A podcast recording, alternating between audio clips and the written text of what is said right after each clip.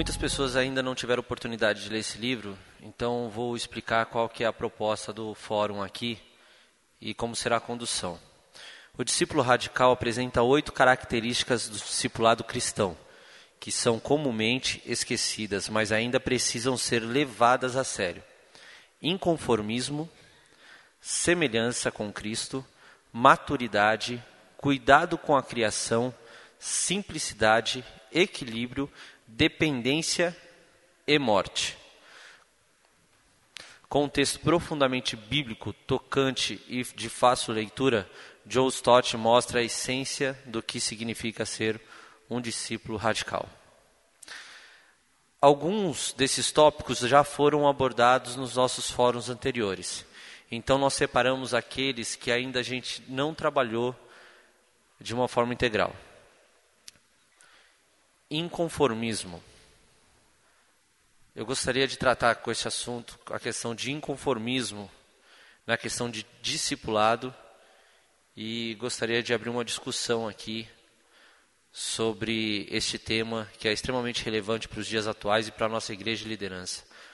Quero convidar o Maurício para estar abrindo. Eu queria rapidamente falar, Tiago, é, dessa questão do inconformismo porque eu queria dar dois exemplos bem breves que eu vivi, porque a gente tem uma igreja muito uh, adequada ao status quo. Né? A, a, tradição da nossa igreja é uma tradição de, de, conformidade, não de inconformismo. Principalmente quando a gente pensa na questão da, da injustiça, da miséria, da, da militância sociopolítica. Duas ilhas da África que eu estive visitando recentemente. Uma foi a ilha de Goré, em Dakar, no Senegal, de onde saíram 50 milhões aproximadamente de escravos para o novo mundo comercializados. Tem uma tem um monumento que o Papa João Paulo II é, mandou erguer ali, pedindo perdão a Deus pelos pecados cometidos contra ele naquela ilha. E eu fui até o lugar onde, justamente onde se comercializavam os escravos. A porta sem volta, né? Tem uma porta uma, onde eles saíam para nunca mais voltar. E ali eles separavam as famílias. O pai ia para a América do Norte, a mãe ia para as Antilhas, as crianças iam para a América do Sul. Era de uma extrema crueldade, né? E o que chamou atenção quando o guia nos falando foi que os escravos eram comercializados ali no, no andar de baixo. A gente conheceu a fortaleza, lá da ilha de Goré. E no andar de cima eram os senhores dos donos do negócio que comercializavam esses escravos, vendiam esses escravos. E eram cristãos brancos. Provavelmente estavam até louvando a Deus pelo êxito do seu negócio. Outra ilha que eu visitei logo em seguida foi a ilha de Robben, Robben Island, na, na cidade do Cabo, na África do Sul, onde o Mandela ficou preso 18 anos. E nós fomos visitar a ilha e o guia turístico era um, um ex-companheiro de Mandela, de cela. Nós conhecemos a cela onde ficou, conhecemos todo o trabalho, vimos a igreja ali da ilha, onde o pessoal ia congregar. E aí ele mostrou para a gente na parede um quadro onde tinha uma, uma, uma, placa dizendo como que deveria ser distribuída a ração de comida. De acordo com a cor da pele, é que era determinada a ração o quanto que a pessoa ia ter de comida. Então, se era asiático, por exemplo, um prisioneiro asiático, ele tinha direito a pão, a uma ração, alguma coisa a mais. À medida que ia ficando mulato até o negro, ia diminuindo a quantidade de ração a ser distribuída. E o negro mesmo não tinha direito a pão. Ele comia tipo um, um mingau. E aí esse prisioneiro, colega de, Man, de Mandela, falou assim: porque eu e Mandela somos negros, nós ficamos aqui nesse lugar sete anos sem comer um pão. E nós ouvíamos as pessoas que faziam isso conosco, nós ouvíamos eles orarem na capela todo dia. O pão nosso de cada dia nos dai hoje. Eram cristãos. Por que, que eu estou citando essas duas histórias chocantes? Para mostrar a capacidade que nós temos de não discernir o nosso próprio contexto e a nossa própria realidade, às vezes até justificá-la pelas escrituras ou pela nossa visão de mundo, sem fazer uma análise crítica do nosso comportamento, sem fazer uma análise, um diálogo crítico com a realidade social. Essa geração olha para o apartheid e acha isso um absurdo. A, a geração seguinte olha para trás e denuncia os pecados da geração anterior, como a escravidão, como o apartheid. Mas a minha pergunta é: o que, que a próxima geração na América Latina vai denunciar da nossa geração como cristãos? Da incapacidade que a gente tem de se inconformar com o que está errado. E como a gente vai levando a vida sem perceber isso vai mantendo esse status quo, vai querendo ser abençoado. Nós somos o quarto país mais violento do mundo. Nós estamos entre os dez mais desiguais socialmente. Será que a próxima geração vai dizer o que da nossa geração? Marca do discípulo radical: inconformismo. Ele tem que enxergar as coisas que ferem o caráter de Deus, que ferem a santidade de Deus, que desagradam a Deus e denunciá-las e trabalhar para que elas sejam transformadas. Foi isso que João Batista fez e por isso morreu, e foi isso que os profetas todos fizeram. Profetas eram profundamente antenados, sintonizados com a sua realidade social. Não eram aqueles bicho grilo que viviam meio esquisito, não. Profeta, se fosse hoje, ia estar com a Bíblia numa mão, do outro o iPod, iPad, laptop, internet, sabendo tudo que está acontecendo. Eles conheciam o seu contexto, discerniam o que era contra a santidade e o caráter de Deus, denunciavam e trabalhavam para transformar. Todos os profetas na Bíblia eram assim.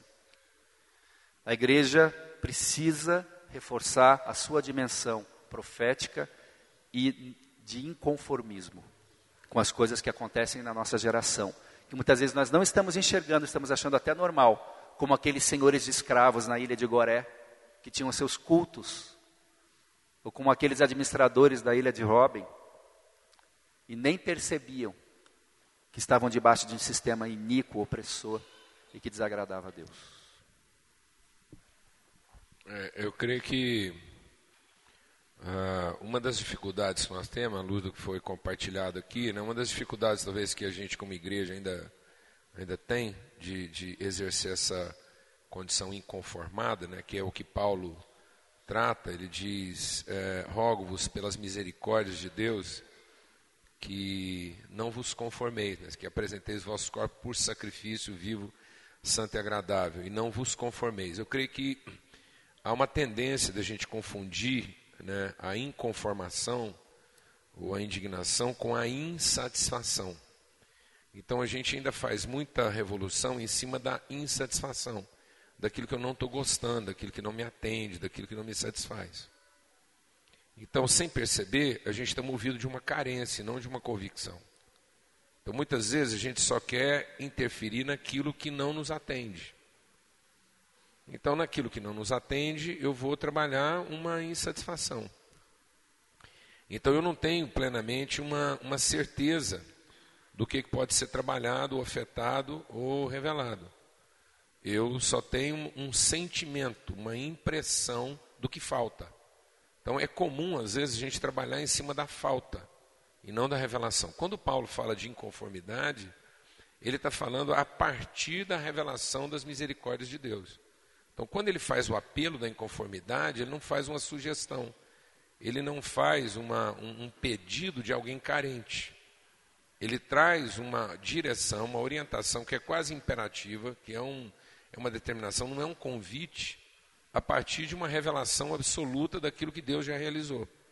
Então, Paulo leva lá né, 11, praticamente a metade, um pouco mais da metade da carta aos Romanos, é, falando daquilo que é a insuficiência, daquilo que é a realidade humana e daquilo que é a obra de Deus em favor do homem, aquilo que é a oferta, aquilo que é a condição agora da natureza humana em Deus. O que, que nós somos, o que, que nós possuímos. Né? Um pouco antes dele falar desse rogos, ele fala lá daquilo que é a nossa condição como filhos de Deus e fala de uma, de uma sociedade, de uma criação, de um universo à nossa volta que está desesperado à espera de que os filhos de Deus se revelem. E muitas vezes a gente se mistura à sociedade nas suas insatisfações. Então, muitas vezes, aquilo que a igreja está propondo é apenas uma forma de atender à insatisfação humana e não uma forma de traduzir a revelação divina. Então, nós nos apresentamos junto com a sociedade diante de Deus para pedir soluções que nos atendam nas nossas carências. E como a gente é a parte crente do processo, a gente ocupa o primeiro lugar da fila. Como se Deus fosse nos satisfazer primeiro e depois as pessoas, morrendo de inveja, vão nos imitar nas nossas solicitações. Então, hoje, a forma de, de revolução que a igreja faz é uma revolução de despertar inveja dos incrédulos. Então a gente acena para eles com um tipo de vida e diz: Olha, eu achei o segredo de sensibilizar Deus primeiro, porque eu levanto de madrugada, faço jejum, faço vigília, canto o que Deus gosta e pronto. Agora você vai lá e faz a mesma coisa, quem sabe Deus te atende como me atendeu. E isso não transforma nada, porque isso não gera compromisso, isso não altera nossas prioridades, pelo contrário, as confunde.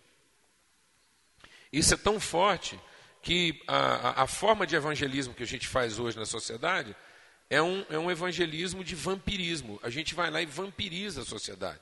A gente saqueia a sociedade dos seus melhores elementos. Ora, em tese, quando você prega o evangelho, quem vai se converter são as melhores pessoas, ainda que fossem os piores cidadãos. Então, quem se converte é a melhor pessoa.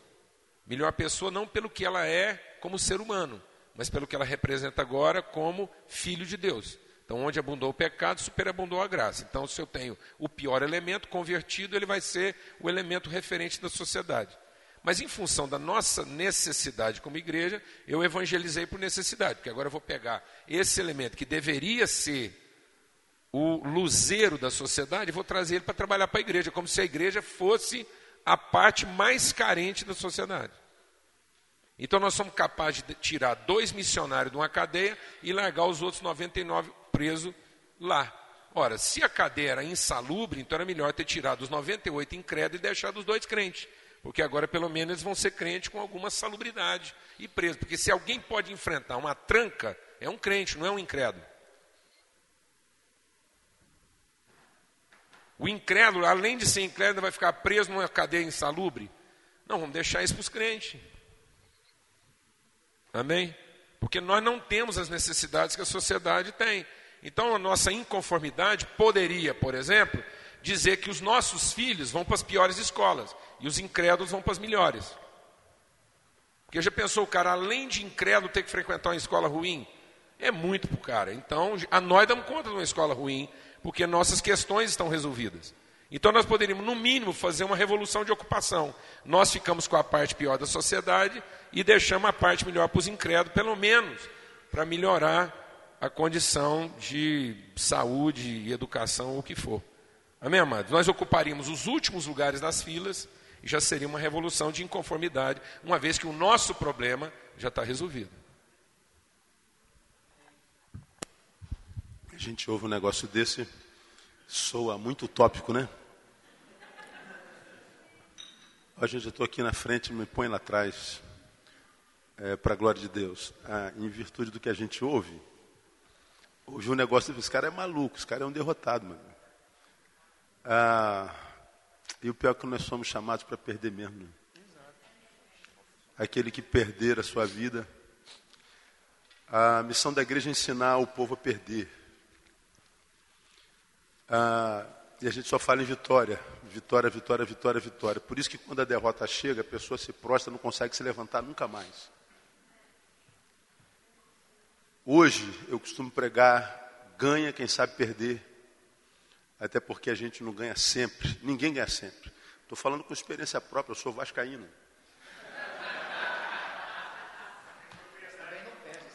Tem autoridade ou não tem? Agora, o mesmo, o, agora, o mesmo time que é vice, dentre os 34 times do Campeonato Brasileiro. Então, o mesmo time, o mesmo time que é vice constantemente, é o mesmo time que venceu os outros 32 clubes. Eu cheguei a segundo lugar, perdi para um, mas venci 32. Pois é. Agora você vê que quem mais fala é palmeirense que está na segunda divisão. Mas tudo bem, a gente, nós vascaínos somos misericordiosos. Né, não tem nenhum corintiano aqui dando palpite, mano. É só é assim mesmo. Os vascaínos eles se enxergam, né? Vice, mas a gente se enxerga. Não dá para ganhar sempre. É questão de visão. É como quem eu tenho uma cicatriz na perna desse tamanho, acidente de moto em 1986. Aí eu posso olhar para essa cicatriz todo dia e falar assim: caramba, a gente corre risco de se machucar. Mas eu posso olhar para a mesma cicatriz e dizer: machucados saram. É questão de visão. A, a gente fala em conformismo, me vem à mente Daniel, capítulo 1, que tem um, uma mensagem interessante, que diz que foi no, no terceiro reinado de Joiaquim, que era rei de Judá, veio Nabucodonosor, que era de Babilônia, guerrear contra Judá, que era de Deus. E diz o versículo 2 que o Senhor entregou Jeoquim na mão de Nabucodonosor. Bom, estou em guerra com meu inimigo. Opa, Deus se manifestou, já sei qual é o resultado. A vitória é nossa pelo sangue do Cordeiro. Nada. Aí vem Jesus, vem, vem Deus, pega o, o seu povo e entrega na mão do inimigo. Aí você fala assim, pô, isso é um, isso? Deus pirou, bebeu o que hoje? Não, são, são atos de Deus. Uma vez no cativeiro, o inimigo, Nabucodonosor, diz assim: arruma uns moleques aí no meio desses escravos aí, bonito, inteligente, e traga-os para o castelo e deles a comer o que eu como. Dê a eles o bom e o melhor. Se puder dar de melhor para eles, dá. Aí o cara foi lá, entre eles estava Daniel e todo mundo. Ih, que bênção! Daniel falou assim: ó, eu não quero me contaminar com isso, me permite? Mas como, cara? Você está recebendo do melhor dessa terra. Você está sendo tirado da cauda para ser posto na cabeça. Deus está te honrando no lugar da escravidão. Eu não quero me contaminar com esse negócio. Aí eu costumo ver isso aqui com duas perspectivas. O primeiro versículo, Paulo, é Deus entrega seu povo ao inimigo. Parece uma maldição. Mas a origem disso que parece maldição, quem é? Deus. Então eu chamo de maldição bendita. Mas lá no cativeiro, os meninos são convidados a comerem o melhor. Mas qual a origem? Nabucodonosor, inimigo. É uma bênção maldita. Uma maldição bendita e uma, uma, uma bênção maldita. Porque a gente só pensa na coisa, mas não na origem. E Deus trabalha com intenções, cara. Então a gente está sempre atrás de vitória, vitória, vitória, vitória, de modo que se a vitória chegou, dane-se o resto. Morro. Eu sou filho do rei. Eu me conformo com a prosperidade, me conformo com a, a, a vitória. Porque o discurso da igreja é só de vitória.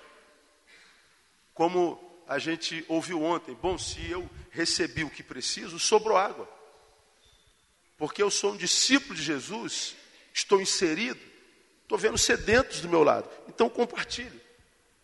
De modo que eu me torno um abençoado quando eu produzo bênção.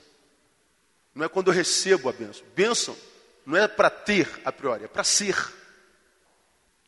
E o problema da igreja, por incrível que pareça, são as bênçãos, muitas, que elas têm recebido. Uma bênção que está se transformando em maldição porque a gente se conforma com a vitória, com a prosperidade, com a honraria. A gente acha que é melhor testemunho ao Senhor mostrar o quanto eu estou recebendo do que pegar o que eu estou recebendo e compartilhar com quem não recebe nada. Veja, o meu Deus é generoso para dar, mas o meu Deus é também Deus que tira de mim egoísmo, de forma que eu possa compartilhar. Então, acho que há muito mais honra para Deus quando eu me esvazio, quando eu empobreço, quando eu dou, do que quando eu ostento. Eu acho que a gente precisa repensar isso e não se conformar na prosperidade na qual nós estamos plantados. O Ari, gostaria de, de tratar do assunto nessa questão, inconformismo, quanto ao discipulado? É um dos temas do, do livro.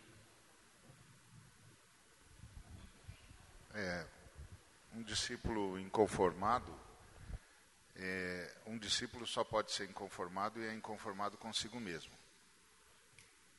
A vitória do cristão é vencer-se a si mesmo. Não existe discípulo é, que não seja um, uma pessoa inconformada com o que é. Inconformada por não ser a cara de Jesus, a face de Jesus e ter o jeito de Jesus.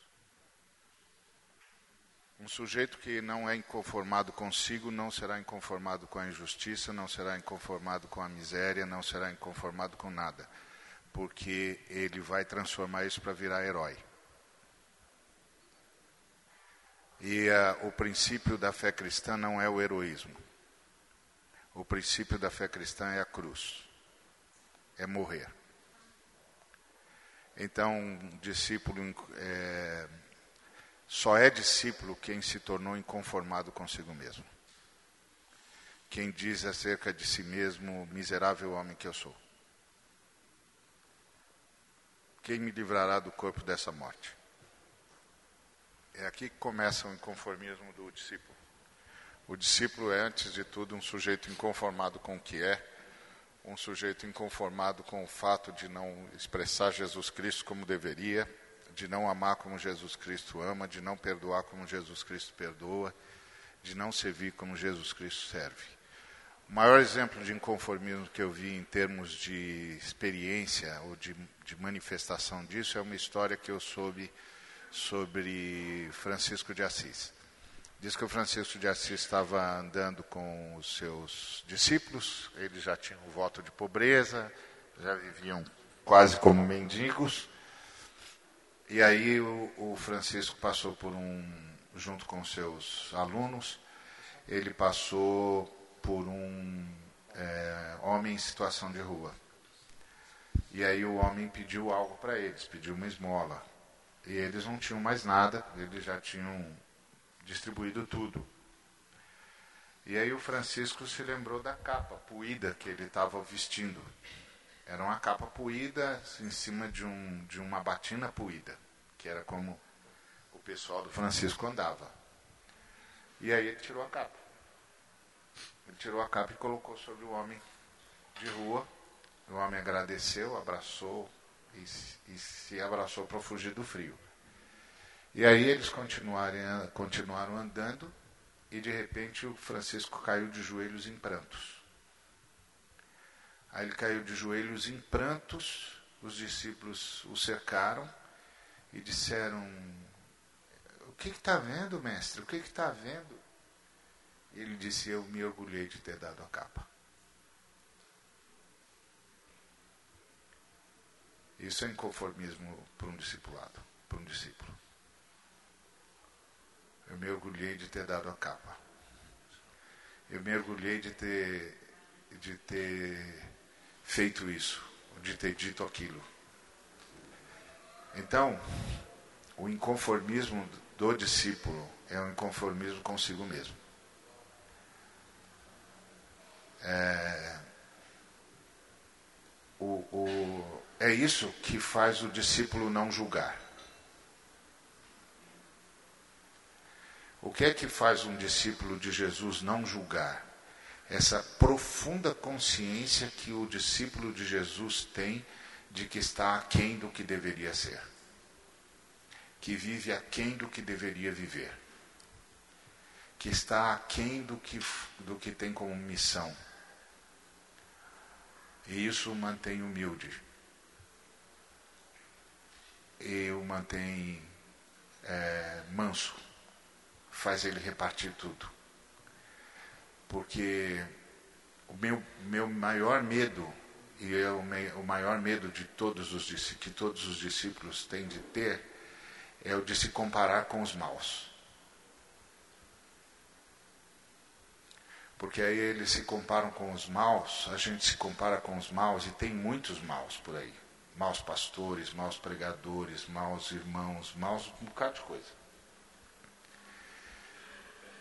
E aí você se compara com os maus e você, sem se dar conta, você começa a dizer, como o fariseu disse: Graças te dou, Senhor, porque eu não sou como esse sujeito que vai para a televisão fazer essas, esses absurdos. Graças te dou, Senhor, porque eu não sou como esse sujeito que usa as oportunidades que tem para fazer esse tipo de bobagem. E aí você diz: Meu Deus, eu sou fariseu.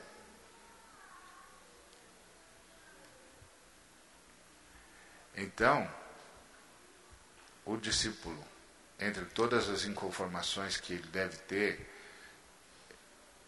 ele tem de ser inconformado consigo mesmo o tempo todo. Porque eu estou aquém do que eu deveria ser, eu estou aquém do que eu deveria viver, eu não amo como eu tinha de amar, eu não sirvo como eu tinha de servir, eu não abençoo como eu tinha de abençoar, eu, eu não mostro Jesus como eu tinha de mostrar, eu sou um miserável, eu sou um miserável, eu sou um miserável. Ah, se Jesus não tiver piedade de mim. Porque senão eu realmente corro o risco de me comparar com os maus. Todos nós corremos. E aí, perto dos maus, a gente vira herói. Mas o nosso padrão não são os maus. O nosso padrão é Jesus Cristo. E aí, diante de Jesus Cristo, tudo que eu consigo dizer é: eu sou um miserável. Eu sou um miserável. O bem que eu quero fazer, eu não faço. O mal que eu não quero está sempre diante de mim. E tudo que eu consigo dizer para Jesus como discípulo é: me perdoa. Me perdoa. Me perdoa. Não desiste de mim. Não desiste de mim. Eu sei que eu estou aquém. Não desiste de mim. Tem piedade. Para a glória do teu nome, tem piedade. Então, eu acho que o inconformismo do discípulo é consigo. I want to, again this week, uh, make an appeal to have you look at this book, Radical Disciple, uh, by John Stott. part of our work at Call to Disciple is to move beyond uh, uh, church programs. A lot of times, what happens in the American culture is that we get so caught up with doing church. And one of the things that John Stott and the Call to Disciple in our work has really uh, emphasized is that the Lord has a call on our lives to depth. John Stott said when he looked at the church, the, the one thing that really uh, probably stood out more than, the, than anything else is that the church is suffering from growth without depth. That what's happening inside of us uh, is that we are not looking like the Christ that we proclaim. And this is really the difference. So many of us in our culture focus on purpose and mission and direction. We live in a fast food culture that we want to get so that we can go. And yet, what the Lord wants to do in us is to build identity in Christ. He wants to go to the roots. He wants to do a work inside us. And that takes time, it takes commitment, it takes intentionality.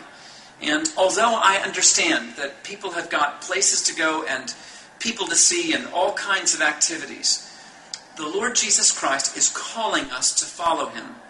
We've been doing a sermon series at Apostles, and you can connect this back to our Call to Disciple store and, and find these sermons. But we're actually walking through this book uh, uh, week by week because what we're really seeing is that it's not just simply whether we are uh, believers in Jesus, it's whether we're followers. He's calling us to a new life in Him. And that's how we impact the world. I'm confident that what the Lord is calling us to in our day is to stand with those who suffer to go to those who are in need, to bear fruit to his kingdom to those who know that they need Jesus Christ. But that starts with us. Are you being discipled? Are you walking with Jesus? Are you what they call, what John calls, a radical disciple? That's what we're looking at in this ministry. This weekend, uh, I'm headed out for a men's retreat at Apostles in Raleigh, North Carolina.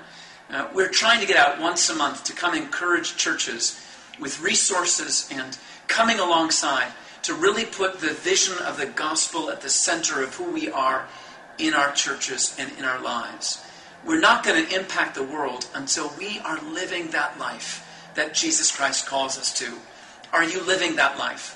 You'll find this blog this week and the blogs on the calling in Christ that we're looking at now on this same theme. Get the book, journal through it, uh, listen to the sermons if that's of help. Uh, go with us, uh, call us, and, and, uh, and be in dialogue with us. Uh, we thank the Lord for you this week. And the question is this for the week Are you growing with depth in Jesus Christ? Are you following Him with all that you've got? That's His desire for us in Jesus Christ. God bless you. Thank you for being on this blog site. Talk to you soon. Ted Barnum, ele cita um ponto que vamos levar no segundo slide, que é a questão maturidade. E eu queria colocar a mesa aqui. A igreja está sofrendo de crescimento sem profundidade, ele diz. Na visão dos convidados, vocês enxergam isso na igreja brasileira? Não, eu não. Aliás, eu não concordo com nada disso aí. Eu não concordo em nada que começa com o termo eu. Não concordo com nada que começa com o termo nós. Não concordo com nada que comece com um imperativo para mim. Isso não está na Bíblia. O que está na Bíblia é: eles ouvirão a minha voz e me seguirão. Eu tenho outras ovelhas que não são desse aprisco. A mim me convém conduzi-las elas ouvirão a minha voz e me seguirão. Ninguém faz nada para Deus. Ninguém faz nada para Deus. Ou Deus faz tudo em nós, ou nada será feito. Qual é a minha parte? Ficar onde o Espírito Santo me botou. Que isso é conversão. A fé cristã, como eu costumo dizer, não é subir uma escada, mas é subir uma escada rolante. Não é você que sobe a escada, é a escada que sobe você. O próprio Jesus Cristo disse isso quando escreveu as sete igrejas. Ele escreveu as sete igrejas, mas falou só para um grupo. Qual grupo? Os que têm ouvidos para ouvir.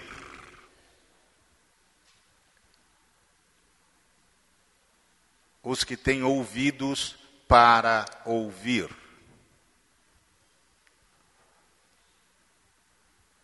Quem é da igreja é discípulo. Quem não é discípulo não é da igreja. Então a pergunta não é você está, a pergunta é Jesus está. Jesus está atraindo você. Jesus está deixando você inquieto. Jesus está mostrando para você as suas falhas. Jesus está dizendo para você que você está inadequado. Jesus está convencendo você de que você não pode. Jesus está fazendo você cair de joelhos? Não. Então você não tem ouvidos para ouvir. Que pena. Eu não acredito, não acredito. Eu discordo do Stott. Eu discordo do Stott quando o Stott diz que santificação é papel do homem. Eu discordo. Isso aqui, salvação é um milagre. É um milagre. É um milagre. Sem mim, nada podeis fazer. Então não adianta eu dizer para o sujeito você tem de crescer em Cristo. Você não pode crescer em Cristo, é Cristo que tem de crescer em você.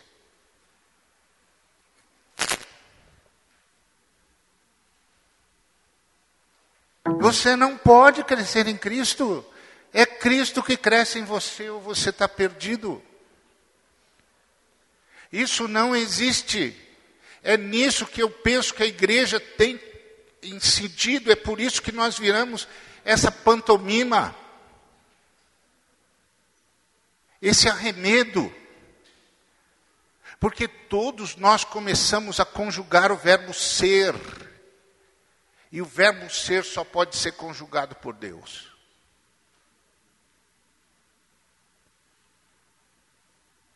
Nós só podemos conjugar o verbo estar. O verbo ser só pode ser conjugado por Deus.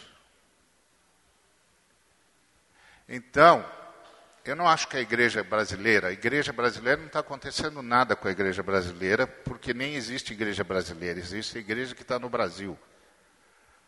Não existe igreja americana, existe a igreja que está nos Estados Unidos. Se é americano, é ser dos Estados Unidos.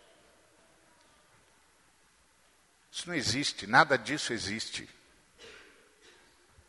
O que existe é o movimento evangélico, o movimento romano e o movimento ortodoxo. O movimento evangélico está crescendo sem profundidade. O movimento romano está desesperado e o movimento ortodoxo está morto.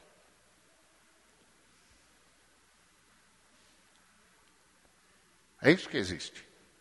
A igreja é de Jesus.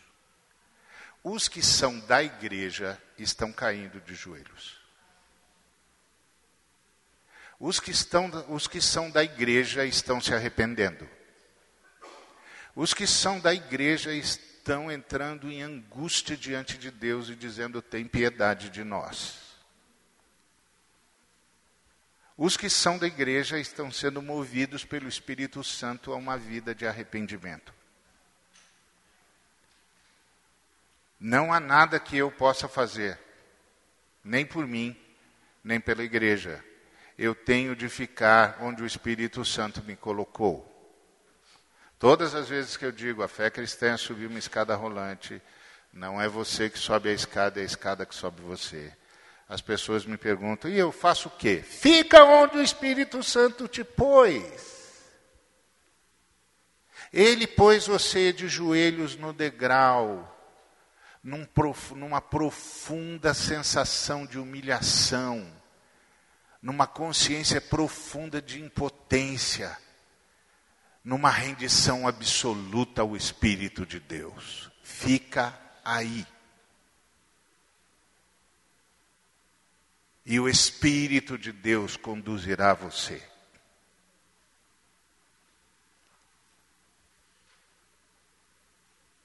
O Salmo 23, que nós todos gostamos, ele não diz é, o Senhor me dará todas as condições.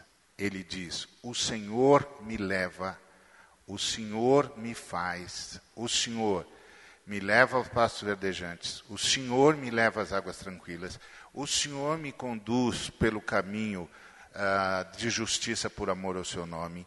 Ainda que eu ande pelo vale da ação da morte, não terei medo, porque o Senhor me conduz com o seu cajado e com o seu báculo. O Senhor estende diante dos meus adversários uma mesa para mim. O Senhor faz o cálice é, transbordar e certamente bondade e misericórdia me seguirão. E habitarei.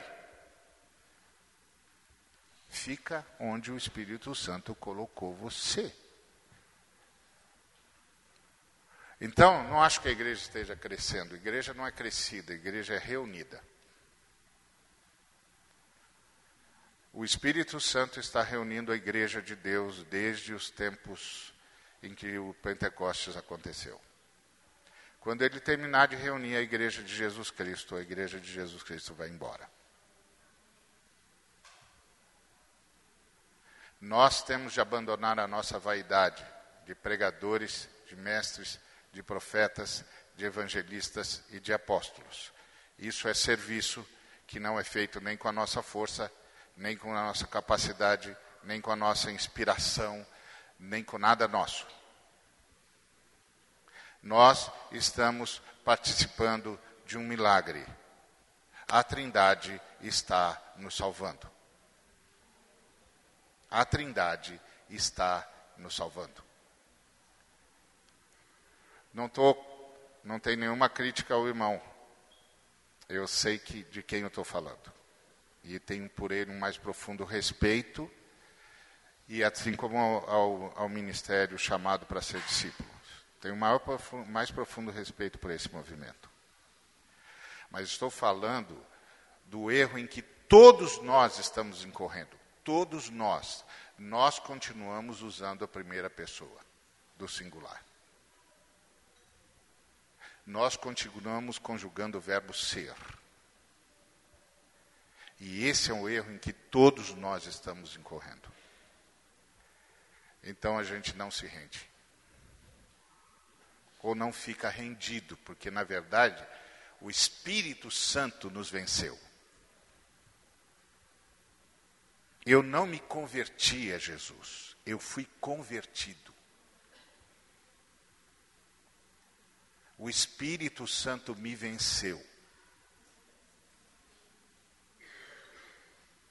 E eu caí de joelhos reconhecendo a minha impotência, a minha insignificância e o meu desespero existencial. Eu fui vencido. Eu tenho de ficar aqui. Então é isso que eu penso, eu não concordo não. Eu, eu, eu fiquei com dúvida.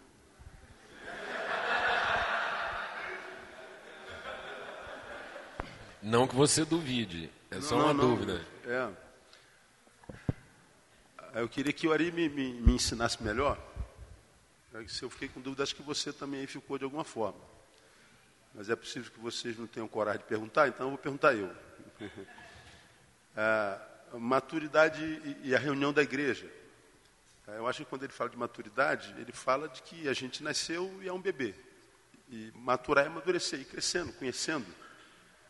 Ah, nós estamos falando de discipulado e, e nós mesmos falando sobre, sobre os ministérios que você citou. Ensino, profético, o irmão mais velho ensinando o irmão mais novo. Eu acho que quando fala de maturidade ali, Ari, eu não sei, eu fiquei confuso com a sua fala.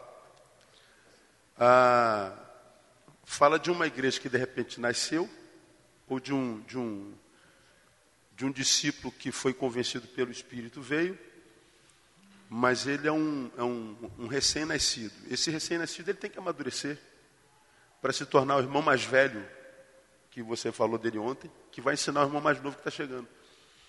Então a ideia da imaturidade na minha cabeça é a realidade de sermos o irmão mais novo, sem termos irmãos mais velhos para nos ensinarem.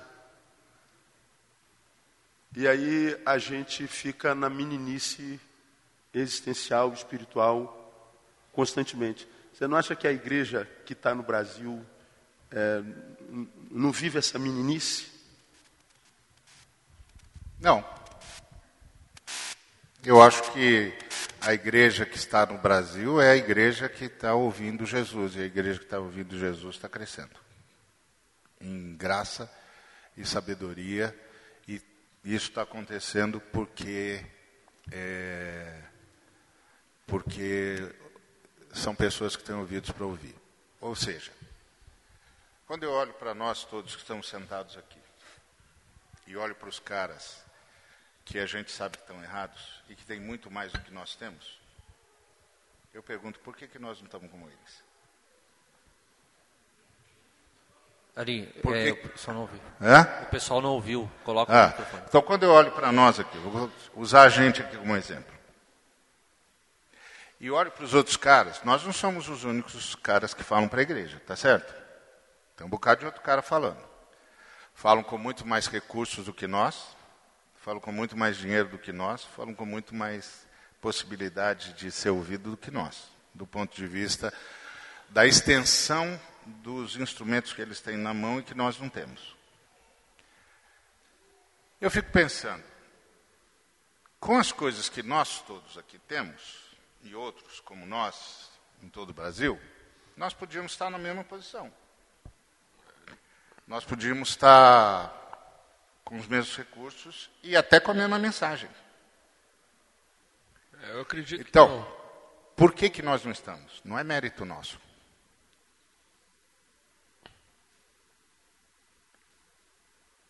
Não é mérito meu. Eu não sou melhor do que eles.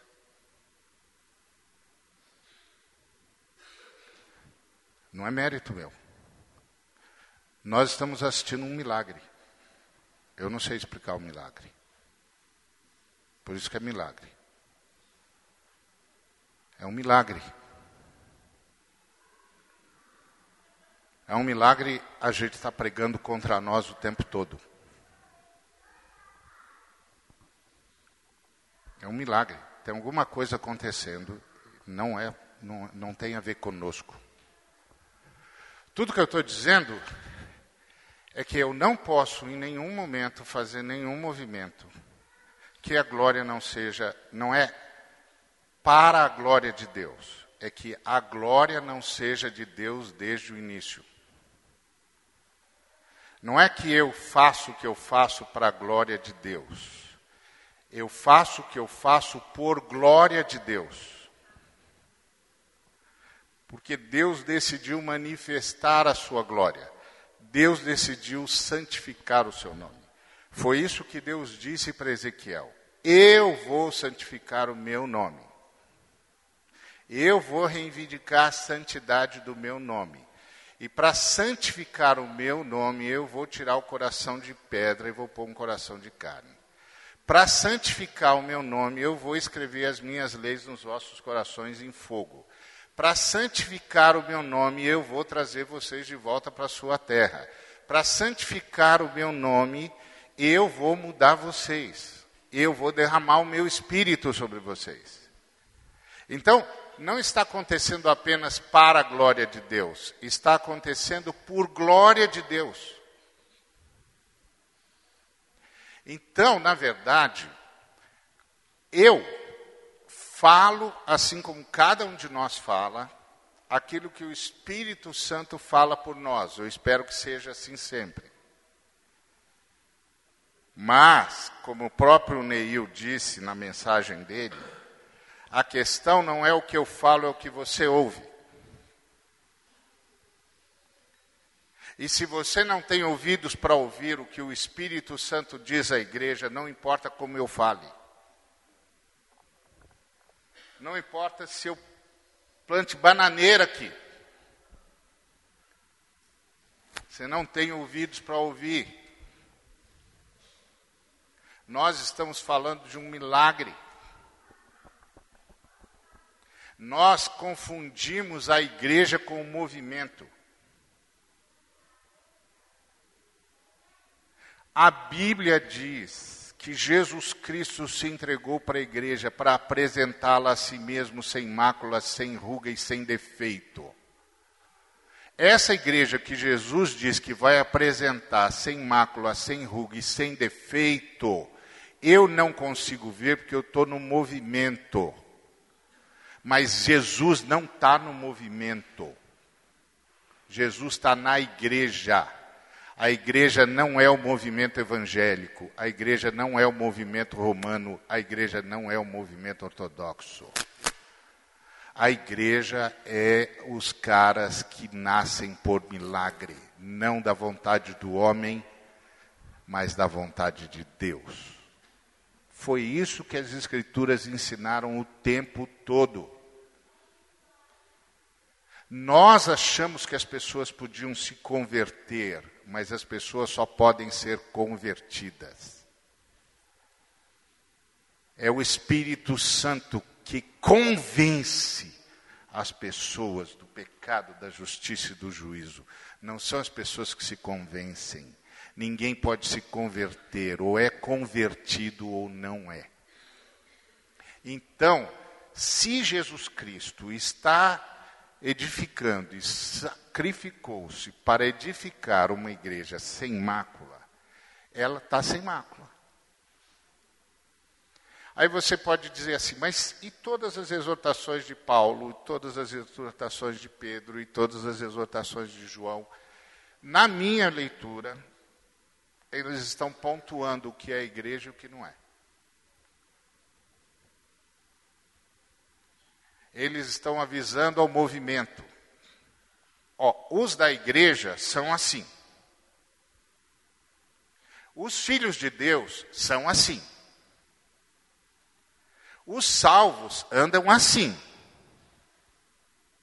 Eles estão pontuando. Eles estão usando, porque é o Espírito Santo quem está falando, eles estão usando a mesma lógica que Jesus vai usar no final. Quem tem ouvidos para ouvir, ouça. O que, ele está dizendo? Ele está pontuando. Está pontuando. Quem tem ouvidos vai ouvir. Quem não tem ouvidos não vai ouvir. Nós estamos diante de um milagre.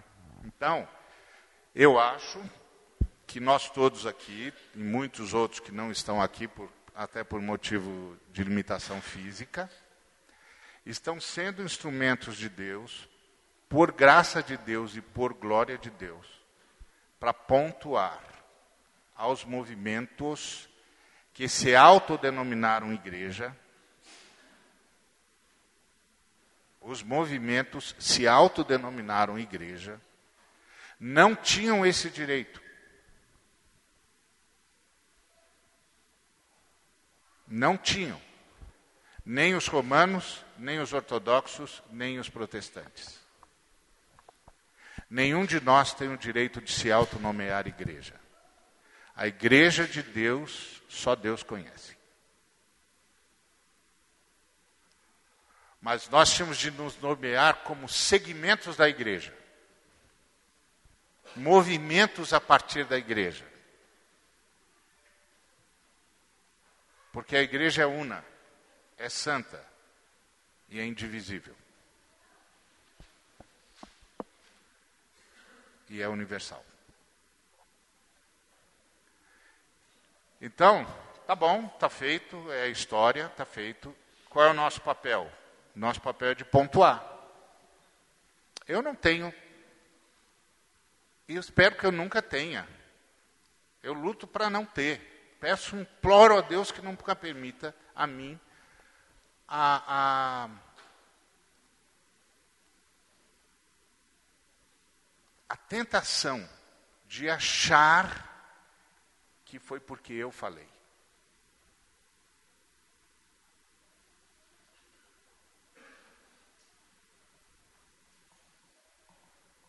Você viu que você falou? Aí eu tenho de dizer, e você parou para prestar atenção no que eu falei? Você não devia ter ouvido. Você devia ter dito ali, não é, não é o Espírito Santo que está falando. Como diz o Júnior, me liberta. Se não é o Espírito Santo que está que tá falando, me liberta. Então, eu não quero ser injusto, nem muito menos com Stott, nem com os chamados para ser discípulos. Não quero ser injusto com eles.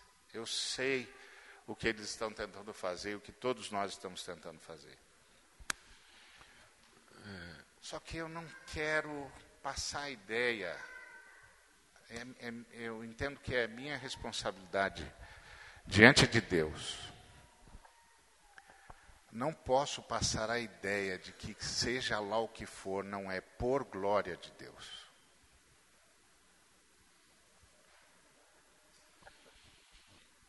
O Senhor Jesus nos ensinou a orar e ele disse: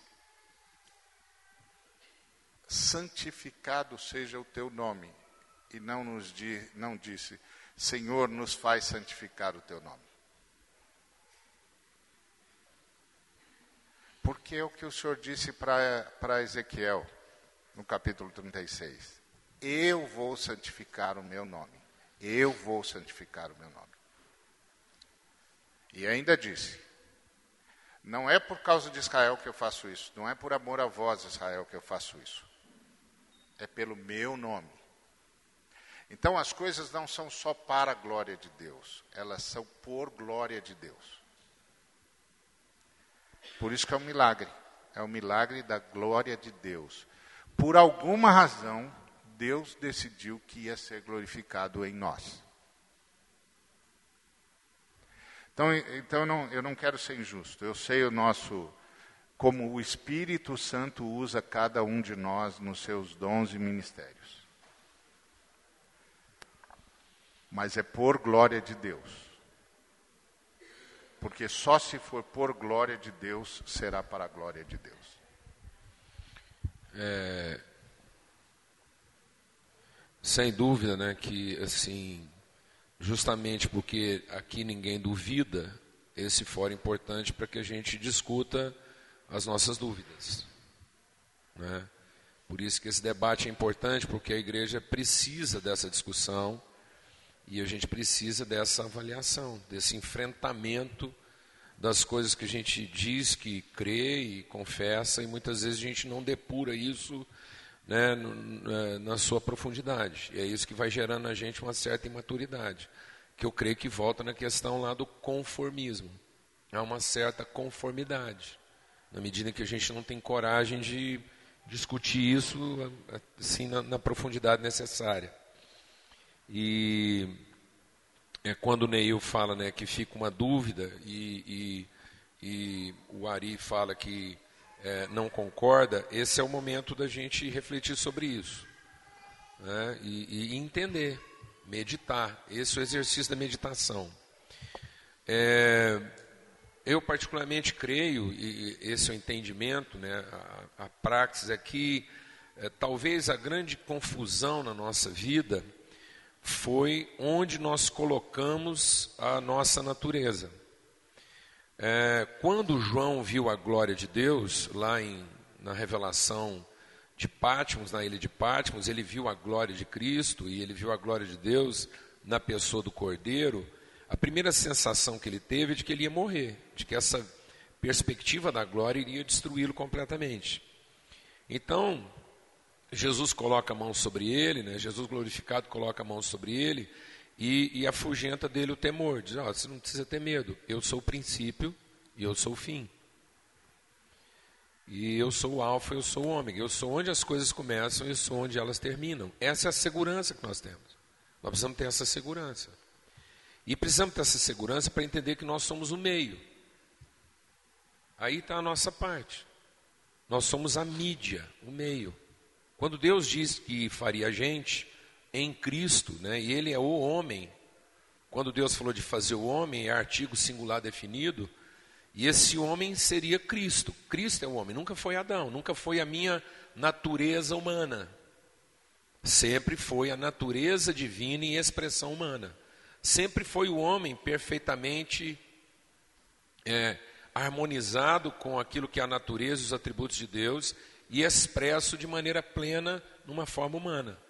Então, Deus não disse que faria um homem. Adão, como Paulo diz, ele não era o homem. Adão era a semente da humanidade daquele que seria o homem. Ele era o primeiro Adão. Ele era a alma vivente. Mas agora, em Cristo, todos aqueles que ouvem, todos os que ouvem e são movidos pelo Espírito, são com Cristo. E às vezes a gente fala de Jesus Cristo como se ele fosse uma outra pessoa, e não como se nós fôssemos a mesma pessoa com ele. Esse foi o grande dilema dos discípulos, dos apóstolos, lá no início. Os discípulos, quando ouviram Jesus falar isso, eles ficaram confusos, porque Jesus agora está trazendo uma revelação que até então eles não entendiam. Eles entendiam que Deus com, mas eles não entendiam Deus em e através. E às vezes, por uma certa comodidade da nossa parte, nós também não queremos entender, porque isso mantém nossas desculpas. Nós nos explicamos no fato de que Deus é com, e eu ainda tenho a opção, eu não tenho opção. Se Deus é em, eu não tenho opção, porque é o que eu sou. É uma natureza que se impõe sobre a minha natureza, é uma experiência sobrenatural. Mas eu também não posso ter o falso pudor de achar que não é em. De modo que quando eu sou exercitado na plenitude desse amor, tal qual Deus é, nós somos nesse mundo. De modo que na medida em que as promessas de Deus e a palavra de Deus vai sendo consolidada no meu entendimento, e nós vamos sendo aperfeiçoados, a palavra de Deus diz que nós nos tornamos seus verdadeiros representantes e as pessoas podem ver a Deus através de nós. E talvez seja isso que a gente inconscientemente não queira, porque isso nos isenta de responsabilidade. E nós transferimos para Deus toda a responsabilidade porque não queremos ser a sua mídia, quem os traduz, quem o traduz na sua melhor forma. Porque agora, Cristo no mundo somos nós. Nós somos o seu corpo. Nós não estamos no seu corpo. Nós não nos associamos a Jesus. Ou nós somos quem Ele é, ou nós não somos nada. Ou de fato Cristo é em nós, ou não existe uma relação de contato. Eu não posso ter com Jesus uma relação de contato, de percepção, de observação. Ele não é o meu Senhor, ele não é o meu Salvador sem ser o meu Senhor. Ele não me salva, ele não faz por mim sem ser em mim. E agora isso é uma unidade. Então, agora nós temos uma relação de fato e uma representação. Então, isso é um desafio para a nossa maturidade. Porque nós somos essa mídia, nós somos essa imagem segundo uma semelhança. Porque agora a perfeita imagem de Deus se revela em Cristo, que também somos nós. Porque nós somos um com Ele. Porque quem recebe a Ele, recebe o Pai, e é um com Ele, tal qual Ele é um com o Pai. E agora, como é que você desmembra isso? Então eu não posso falar de uma revelação de Deus, sem que isso inclua a nossa responsabilidade como seus legítimos representantes. Então há um lugar onde nós podemos dizer nós e eu, se isso não for o princípio nem o fim. Eu não sou o princípio. E eu não sou o fim. Mas eu sou o meio. Porque quando o Espírito diz à igreja e a igreja ouve o que o Espírito diz, o que, que o Espírito diz? Quem?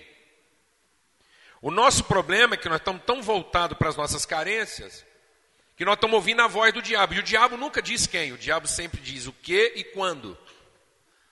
E porque nós estamos movidos pelas carências, nós estamos sempre falando com Deus do que e quando. O que que nós queremos, o que que nós precisamos e quando é que Ele vai fazer isso. Mas Deus não quer conversar conosco a respeito de que e quando. Deus quer conversar conosco a respeito de quem, onde e como. E o quem somos nós. Então, quando o Espírito disse a Isaías, quem? Ele disse, eu. Mas aí esse eu não é princípio, nem fim. É o nós na consciência de que nós somos apenas o meio. Porque é disso que o justo vive, de saber que ele é o meio. E que ele é responsável em ser essa resposta. O nosso problema é que a gente sempre fala com Deus, e eu sou o princípio e o fim. E Deus é o meio. A nossa fé humana, a nossa fé natural, consumista, fez de Deus o meio e eu o princípio e o fim. Eu sou o princípio e o fim da minha fé, e o Deus é o meio que eu encontrei de alcançar o que eu desejo, Deus do princípio, e quero no fim.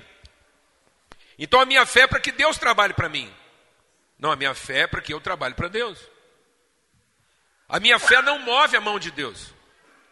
E a fé nunca foi para mover a mão de Deus, mas a fé sempre foi para mover a minha mão.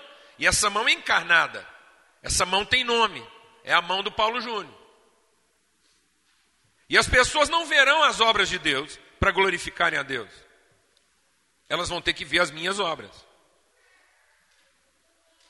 As pessoas vão ter que se contentar em ver as obras da igreja. Porque a igreja hoje na terra, como Cristo, é a igreja é a encarnação visível do Deus invisível. Nós vemos o invisível para que o mundo veja o visível. E para que o mundo, vendo o visível, seja liberto da sua incredulidade e possa viver pela fé como nós vivemos a partir do invisível. Então nós somos esse meio de materialização das realidades invisíveis e das realidades visíveis. Somos nós que materializamos as realidades espirituais, mas somos nós. E Deus faz isso em nós para que nós façamos isso pelo mundo. Então nós somos a fronteira entre o que não se vê e o que se vê. O mundo não entende o que não se vê, nós entendemos. E para que o mundo seja liberto da sua incredulidade, nós vamos traduzir as realidades invisíveis em visíveis. E quem vai fazer isso? Nós. E eu só vou poder dizer eu porque eu vou saber que eu sou eu, nós. Porque eu sou meio, não sou nem princípio nem fim. Não há eu. Porque eu não sou princípio e fim de nada. Eu só existo na perspectiva de que eu sou uma mídia. E como mídia, eu tenho que ser a melhor tradução que Deus quer fazer de si mesmo, e não Deus ser a melhor tradução que eu quero fazer de mim mesmo. Qual é a melhor tradução que Deus quer fazer de si próprio através de mim? E aí, a mim. Eu respondo por isso. E talvez a gente não consiga ser maduro, porque a gente transfere para Deus toda a responsabilidade. Não, Deus tem toda a autoridade, a soberania dele e a vontade é dele. Mas a resposta, o responsivo, o responsável somos nós. Porque sendo ele princípio e fim, e se toda a responsabilidade fosse dele, então não haveria por que ele nos cobrar alguma coisa no dia do juízo. Então, se alguma coisa não der certo, toda a responsabilidade é dele. Ele garante que as coisas serão exatamente como ele sempre disse que seriam. E por quê? Porque ele vai trabalhar a nossa responsabilidade. Nem que para isso ele tem que enfiar um anzol no nosso nariz. Nem que para isso ele tem que nos vergar até não sobrar nada de orgulho em nós. Nem que para isso ele tenha que nos matar. Mas ele vai fazer com que a gente seja o que ele disse que nós seríamos. E ele disse que nós seríamos responsáveis. Ele disse que nós responderíamos à sua voz. E ele é convincente o suficiente para isso. Então é um convívio dessa questão. O que não me deixa a opção, isso não é uma alternativa. Ser a resposta não é uma coisa que eu. Um dia um cara estava viajando de avião e a aeromoça perguntou para ele: o senhor vai jantar? Ele falou: quais são as opções? Ela falou: sim ou não. Então Deus fala conosco e a gente pensa que Ele está oferecendo para nós peixe, carne ou frango. Deus não está nos dando uma alternativa. Ou obedecemos ou morremos. Isso não é uma opção. Isso é uma decisão de nos submetermos. E Deus pergunta como quem manda. E não manda como quem pergunta. Ele está dizendo, e aí? Quem vai? E aí, por espírito de submissão, e não como quem tem opção, eu digo: somos nós. Nós somos a sua mídia. E vamos nos esforçar para ser a mídia mais autêntica que nós podemos ser. Que o Senhor diz que nós podemos ser. Nós queremos ser a perfeita imagem. E aí, transformados pelo poder do Espírito Santo, nós vamos nos tornando dia a dia na perfeita imagem de Deus. Mas nós somos. Somos o meio. Não temos autoridade para decidir o princípio e nem temos autoridade para decidir o fim. A nossa fé não é para mover a mão de Deus, a nossa fé é para mover a nossa. Para que assim como a gente viu a dele se movendo, a nossa se move igual. Somos só sua mídia, só seus imitadores. Mas é o que nós somos. Nós somos a luz desse mundo. Mas somos uma luz que ilumina e nós somos seres luminosos para que isso sensibilize gente cega, gente que andava em trevas e que não via luz. Mas nós temos essa responsabilidade. Nós não podemos transferir isso para ninguém. Nós respondemos por isso. Nós somos responsáveis por isso. E talvez a igreja viva essa imaturidade porque ela, ela não quer ficar nesse meio. Ela quer sempre ficar na condição de que ela pede, Deus faz. E nós não estamos aqui para pedir outra coisa para Deus. Todas as nossas orações deveriam se resumir numa única coisa: Seja feita a tua vontade na terra, assim como ela é feita nos céus, e que venha sobre nós o teu reino, porque teu domínio, poder e a glória para sempre. O pão está dado, o pecado está perdoado, nós estamos livres do mal. Uma vez que não falta pão, uma vez que não falta perdão, e uma vez que não falta segurança, então qual é a dúvida? Por que, que nós não somos responsáveis? Por que, que a gente não, não é o meio de revelação? Isso é tão forte na nossa vida, não quero estender mais, que nós conseguimos transformar a oração do Pai Nosso numa inflexão petitória. A gente ora a oração do Pai Nosso não como quem crê, mas como quem duvida. A gente ora não como quem tem, mas como quem necessita. Quem disse que a oração do Pai Nosso era para ser orada como quem necessita, como quem pede pão, e não como quem administra pão? É uma inflexão carente. A gente ora assim: Ô oh, Pai, o pão nosso de cada dia, dá-nos hoje. Eu vou falar a mesma frase. Pai, o pão nosso de cada dia, dá-nos hoje. É só uma inflexão. Uma é a inflexão de quem carece, outra é a inflexão de quem conhece. E é responsável pela administração desse pão. Pai, perdoa-nos. Pai, perdoa-nos assim como temos perdoado. É uma realidade, é uma constatação. É uma declaração de responsabilidade e consciência. Nós. Nós estamos nesse lugar de hoje representar de maneira visível, materializada, o que o reino de Deus é. Nós somos essa resposta. Deus fala, o Espírito fala e nós respondemos. Eis-nos aqui. Que se faça a tua vontade através de nós. Que se cumpra na nossa vida aquilo que o Senhor estabeleceu na eternidade, que seria feito através de nós. O princípio e o fim.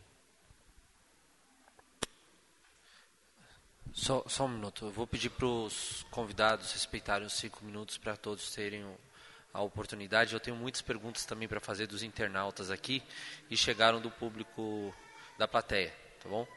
Então, meio, não, não, pode ir, não, pode ir. Maurício? Ah. O Maurício e o Neil ainda também tem um. Ok.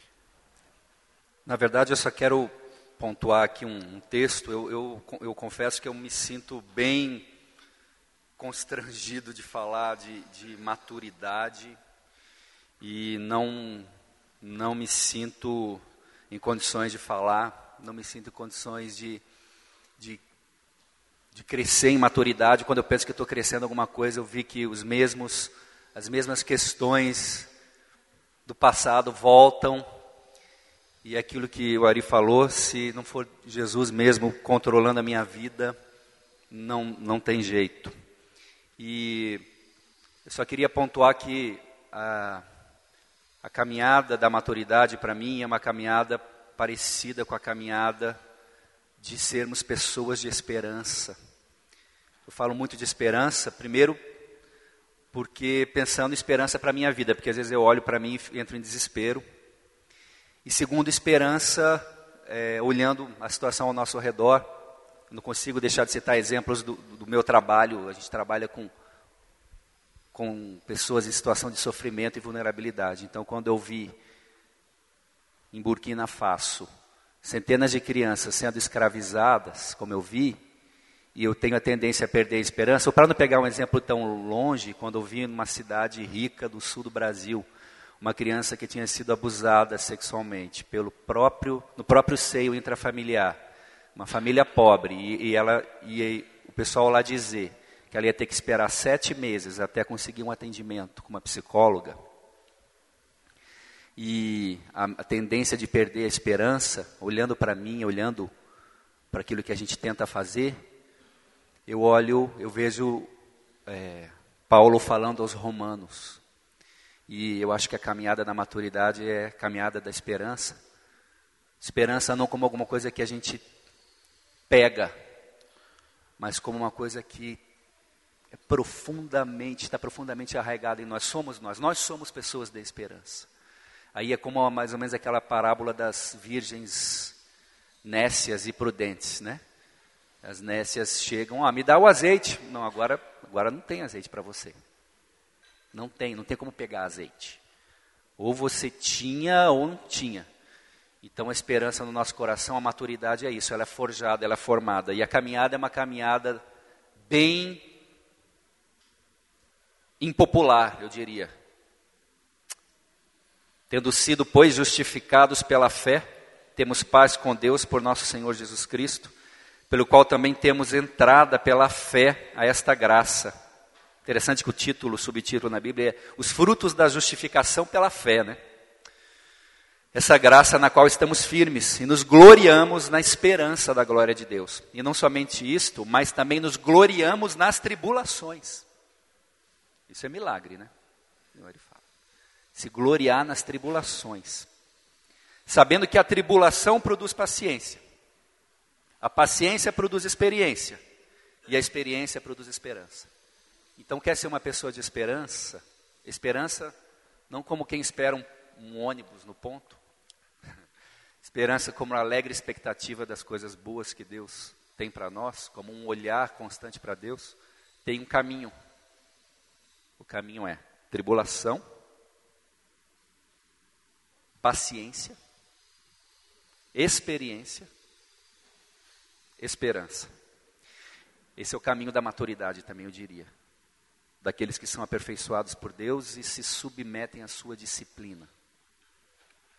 E a esperança não traz confusão, porquanto o amor de Deus está derramado em nossos corações pelo Espírito Santo que nos foi dado.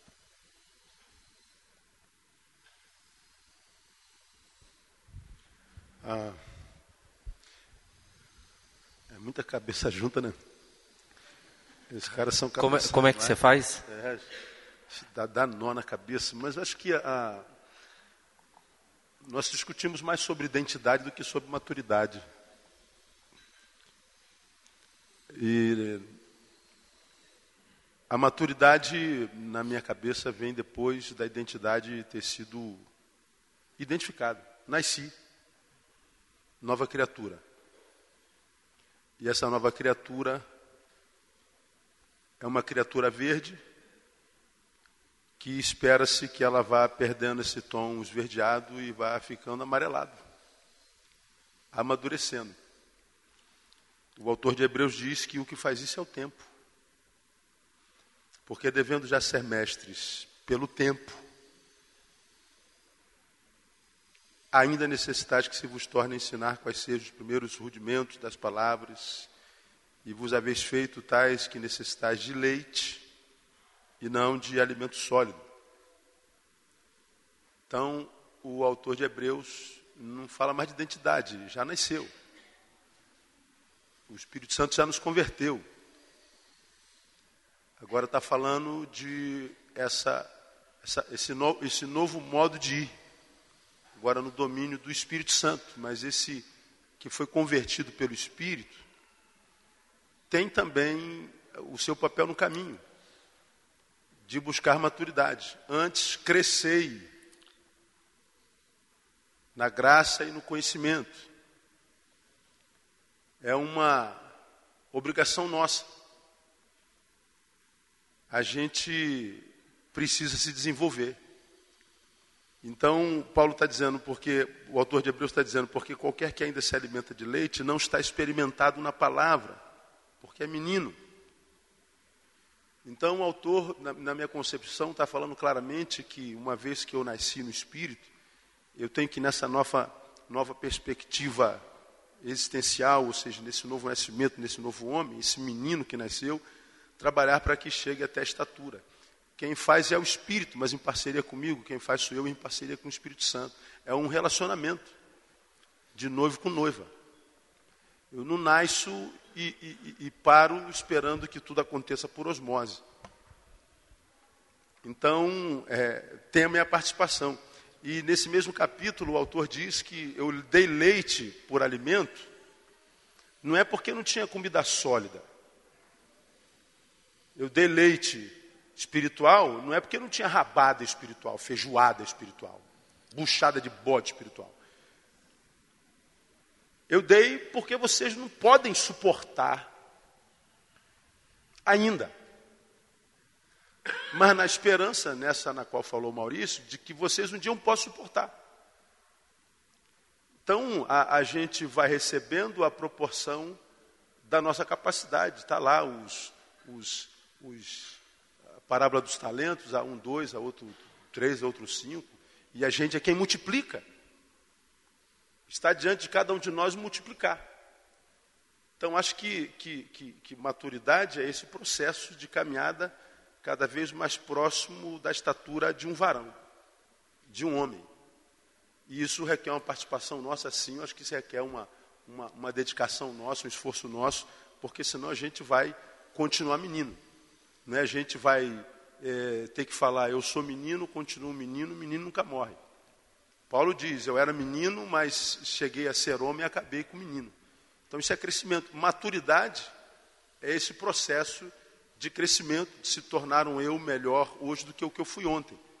De desenvolver-me e com a ajuda do Espírito para que eu possa ser mais usado pelo Espírito e sair do leitinho. Porque o leite me alimenta até um determinado momento da minha vida. Chega um momento que eu preciso de uma papinha mais forte. Preciso de um alimento mais sólido. Porque senão ah, eu não me mantenho. Então, maturidade é, é essa capacidade de crescer até a estatura de varão perfeito a fim de ser mais usado pelo Espírito e ajudar os irmãos que estão nascendo a chegar à mesma estatura. É, vai além da identidade, vai além do, do, do nascimento da conversão. Deixa eu só fazer um complemento aqui, para vocês não pensarem que nós estamos brigando. É, o que vocês estão assistindo é mais profunda discussão da Igreja de Cristo durante dois milênios. E a mais profunda discussão da Igreja de Cristo durante dois milênios é: eu com a graça de Deus ou a graça de Deus comigo? Essa é uma discussão que se arrasta há dois milênios e é o que vocês estão assistindo aqui. Então nós não estamos brigando, não. Vocês podem, mas vocês estão. Não, não, não estamos, não. É que um está partindo de uma, de uma premissa e outro está partindo de outra, mas estamos todos submissos ao chamado divino. Até porque, Ari, assim, talvez seja por essa covardia em discutir isso de maneira própria e, e, e honesta, é que a gente se limita a ter unidade do espírito, mas não conseguir amadurecer a ter unidade de fé. Né? E a gente acaba não sendo as pessoas maduras e, e bem resolvidas que a gente precisava ser. Chegar à estatura de varão perfeito, a medida de homem completo. E nós, como igreja, precisamos avaliar, precisamos meditar sobre isso. Né? Maturidade mesmo, a gente precisa para ouvir os comentários que fica rodando na internet enquanto a gente está conversando aqui. É para isso que precisa de maturidade. O resto é pinto, o resto é fácil.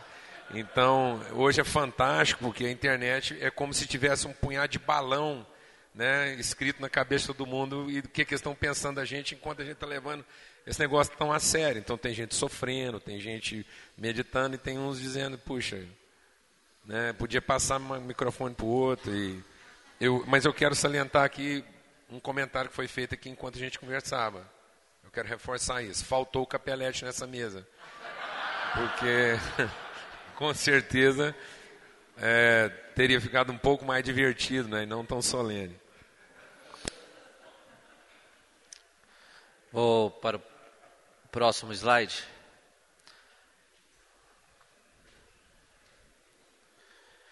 É, na verdade, são dois tópicos. Um é dependência e o outro é morte. Mas, como nós já tratamos da questão da, da morte, eu queria acrescentar e agregar ao mesmo tema do discipulado. E eu acho que é mais pertinente a gente estar tá falando de dependência e morte porque foi muito dito aqui que a gente tem que morrer para ser um discípulo de Cristo. Então, eu queria colocar à mesa essa, esse nosso último tema, que é dependência e morte, que é um dos tópicos do livro Discipulado. Pode começar aí alguém.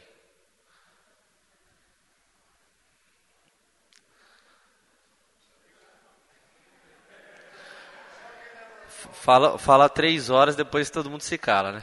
É que eu, eu acho que esse é um tema que nós todos pensamos exatamente a mesma coisa. Todos nós falamos isso o tempo todo. Todos nós, eh, os que já passaram, os que estão aqui, todos dizemos: tem de morrer para viver, tem de perder para ganhar a vida, e tem de ser dependente do Espírito Santo. Nenhum de nós, até onde eu consegui ouvir todos, tem nenhuma colocação diferente em relação à dependência de Deus e a morrer para viver. Quem não morre, quem não perder a sua vida, não ganha. Como diz o Paulo, a igreja é, tem de ser treinada para perdição. então, eu acho que é por aí mesmo. Nós somos dependentes da graça. A, são, a iniciativa de Deus é explícita nas Escrituras. A, Deus amou o mundo de tal maneira que deu, que doou o seu filho. Ah, ninguém tira a minha vida, eu a dou. E, e quem quiser vir após mim, negue-se e doe-se. Então, é, quem quiser ganhar a sua vida, perder lá. Quem perder a sua vida, ganha lá. Então, acho que isso é pacífico. Até onde eu consegui ouvir todos nós, isso é pacífico. E todos nós é, só somos por dependência de Deus. Ah, não foste vós que me escolheste, mas eu escolhi a vós. Então, eu entendo que o discípulo é aquele que tem essa profunda consciência de que tem de morrer para o mundo e para as coisas que há no mundo, tem de fazer morrer a sua natureza pecaminosa, como diz o apóstolo Paulo, senão não vai viver em Cristo e não vai viver para Cristo. E que e que, como disse o texto que o, que o Maurício leu, só é possível pelo Espírito Santo que nos foi dado. É, Jesus, é, quando esteve, esteve entre nós, ele. Imaginemos nós, ele está numa reunião como essa, só que de um plenário muito maior, e ele, depois de, de pregar o seu sermão, ele diz: Alguém aí quer vir após mim? Alguém, eu te, eu quero ir, eu quero ir. Não, não, peraí, não venha já não, só estou perguntando primeiro. Antes de vir, deixe eu te fazer entender algumas coisas. Primeiro, se você quer vir a mim e quer que isso seja bom para ti, você quer vir a mim e quer que esse novo modo de existir, ou seja, me seguindo, seja significativo para você, eu quero que você entenda sobretudo, primeiro, que você tem que negar a si mesmo. Feito isso, toma a tua cruz. Depois que você fizer isso, você me segue. Como quem, na minha concepção, está dizendo assim, ó, porque você pode vir após mim, isso não significa nada para você. Você pode vir após mim e pode ser que você não me encontre jamais. Você pode vir após mim e sair de onde você está e chegar em qualquer lugar e descobrir que esse lugar é lugar nenhum e mais. Chegar a lugar nenhum doente. Perder tempo e me seguir. Porque você não negou-se a si mesmo. Não dá para me seguir com o teu eu no lombo. Tem que negar. Eu acho que Jesus fala de subjetividades. Eu acho que nessa igreja que a gente vê aí, existe muita gente seguindo Jesus com o seu eu no lombo. Aí nós vemos coisas como, como, como a subjetividade extrema. Aí o cara diz assim: pô, a Bíblia condena, digamos, a, a, o sexo antes do casamento. Mas aí vem o cara da subjetividade e diz: pô, mas eu não concordo. Pode ser até que diga, mas eu não concordo. Então eu vou e faço sexo de casamento. Entre o que ele pensa e a palavra de Deus pensa, ele fica com o que ele pensa. O eu dele é mais poderoso do que fazer a vontade daquele que ele chama de Senhor. E do espírito no qual ele diz ter nascido. Aí entra exatamente o que o Ari disse. Nunca foi igreja. Está dentro do lugar da reunião, está no meio de um povo que se diz igreja, mas ele nunca foi igreja. Disso que Ari está falando direto. De modo que na igreja não há escândalo. Escândalo há naqueles que estão lá, mas não são igreja. A igreja não faz isso. Na igreja não acontece isso. É que a gente confunde igreja com lugar de reunião e com ajuntamento. Né? Agora, quando fala ah, da verdade da, da, da igreja, o eu tem que morrer. E ele morre. De modo que quando o, o, Deus no qual a gente vive, nesse Cristo que gerou a nova vida, na nova vida não há, não há questionamentos. Está dito, está dito e pronto. A obediência é sintomática. O que, que o Espírito que vive em mim diz? É isso. Então meu eu não diz mais. Então é, é, é a morte total do, do, do, do eu em detrimento do senhorio total da nova criatura gerada pelo Espírito. Então não tem jeito. Há que morrer para que haja dependência, e a dependência é um produto da morte. Não tem como seguir Jesus sem que antes a gente se negue. De modo que o maior inimigo que existe entre uma pessoa e o Jesus que a gente conhece, o Cristo, é o seu eu. Um eu que se recusa a submeter, que se recusa a morrer. Então, antes do nascimento tem que haver a morte. Tem que passar pela morte, senão não nasce de novo. O nascimento é uma prorrogação de quem morreu.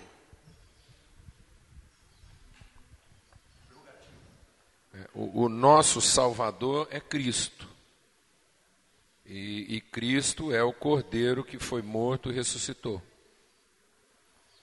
O anticristo, ele é ante a morte do Cordeiro. Ele queria que o Cordeiro não morresse, que fosse ovelha. Então, o anticristo ele é pró-Jesus, ele quer Jesus vivo, ele não quer Jesus morto e ressurreto.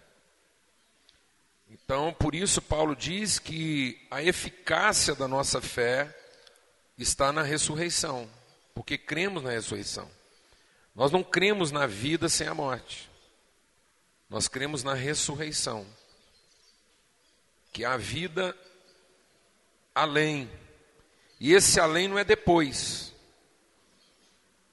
é o além no sentido da dimensão maior. A vida que absorve a morte. Não há uma vida depois da morte. Há uma vida além da morte. Ela é antes, durante e depois. Ela absorve a morte. Ela, ela traga a morte com o seu poder. Ressurreição não é crer numa vida posterior, é crer numa vida além.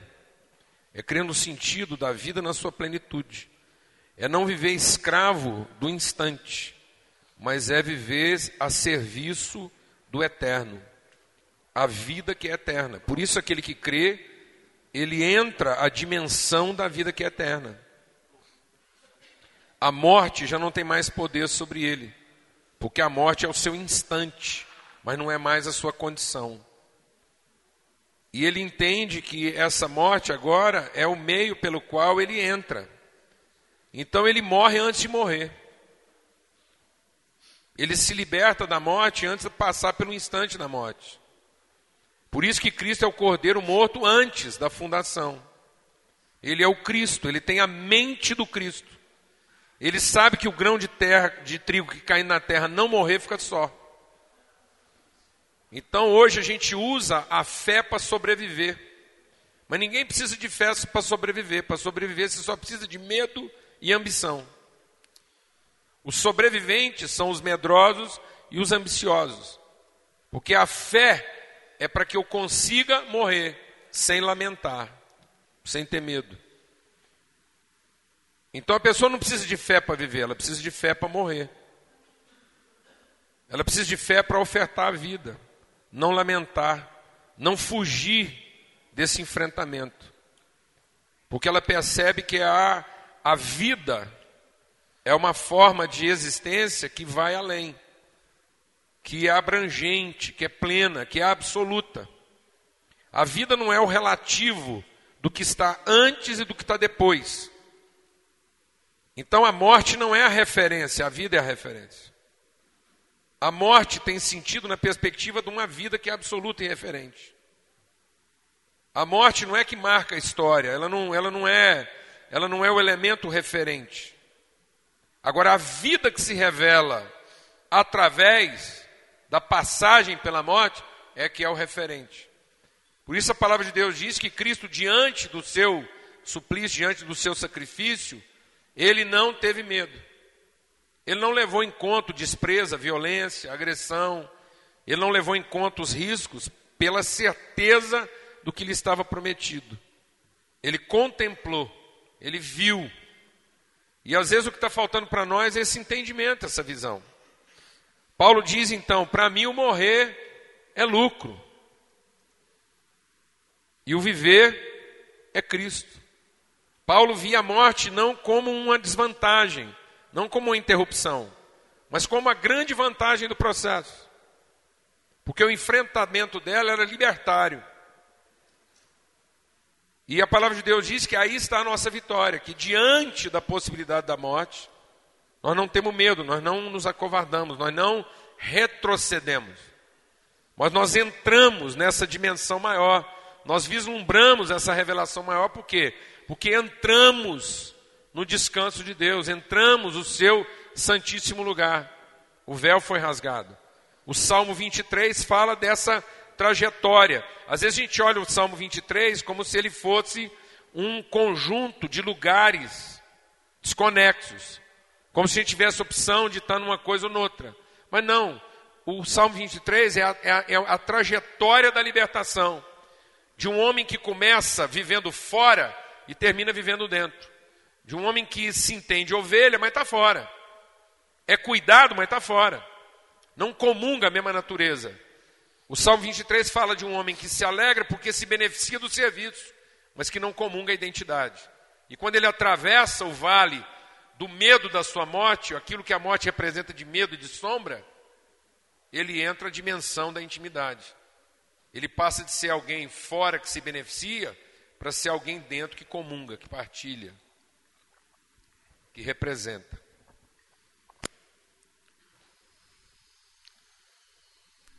É, só quero dizer que se eu, se eu tiver que agradecer a Deus pela salvação, é, eu agradeceria por Ele, principalmente por Ele ter me salvo de mim.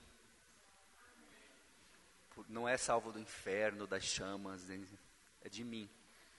Porque a salvação dele me deu a liberdade de morrer para poder viver a vida ressurreta. Agora, isso é diário. Isso é diário. É, e o texto, Jesus aqui já é, é autoexplicativo, né? falando de dependência. Está em mim e eu em vós, como a vara de si mesma, não pode dar fruto se não estiver na videira, assim também vós, se não estiverdes em mim. Não tem jeito. A seiva é Ele. Eu sou a videira, vós as varas. Quem está em mim e eu nele, esse dá muito fruto, porque sem mim nada podeis fazer. E se alguém não estiver em mim, será lançado fora como a vara e secará e os colhem e lançam no fogo e ardem. Essa palavra me ajuda a cada dia ser grato a Deus pela minha salvação, por Ele ter me libertado de mim. Neil, ok? Eu vou, eu farei duas perguntas aqui, uma do público presencial e a outra do pessoal da internet.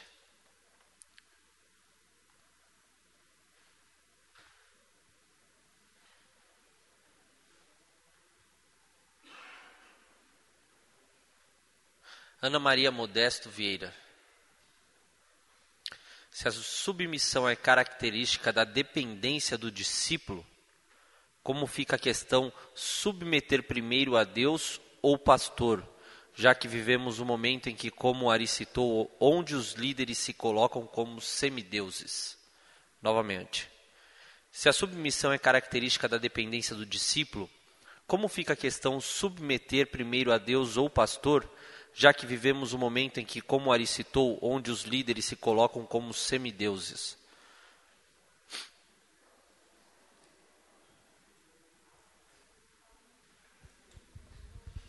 Bom, num dos, dos fóruns que a gente teve nos, nos dias anteriores, e aqui na mesa mesmo, Ari já citou de novo, mais importante do que o que a gente prega é o que você ouve. No fórum de ontem eu falei que eu posso abrir a Bíblia aqui e a leio, é a palavra de Deus. Quando passa por mim e chega até você, ela pode chegar não mais palavra de Deus. porque ela passou por um,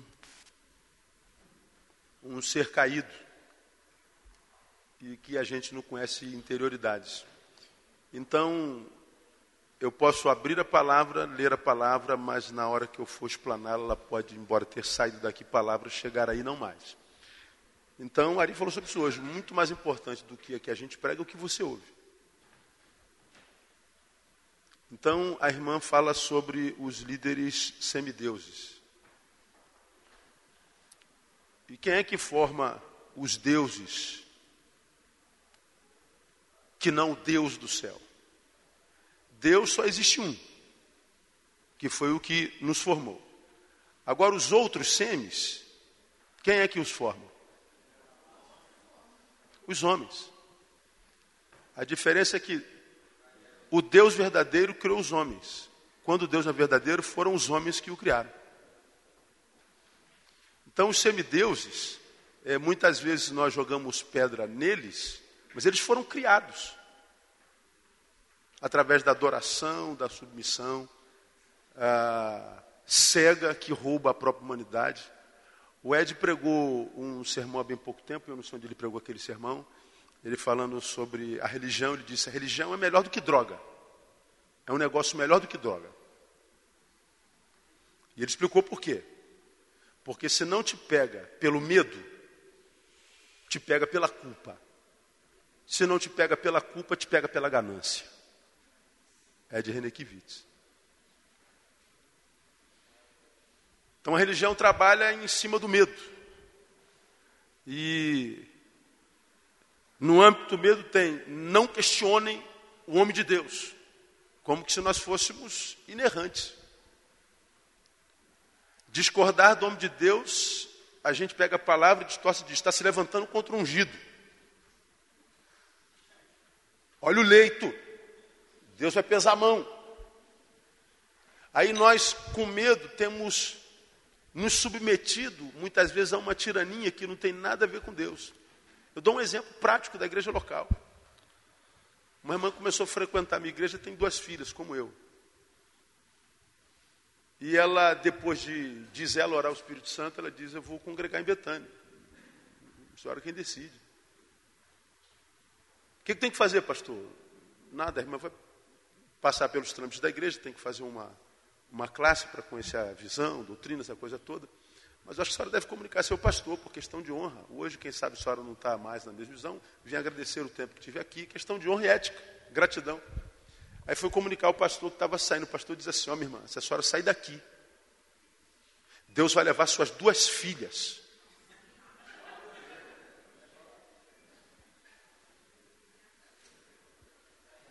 A irmã volta. Diz assim, pastor, infelizmente eu não vou poder vir.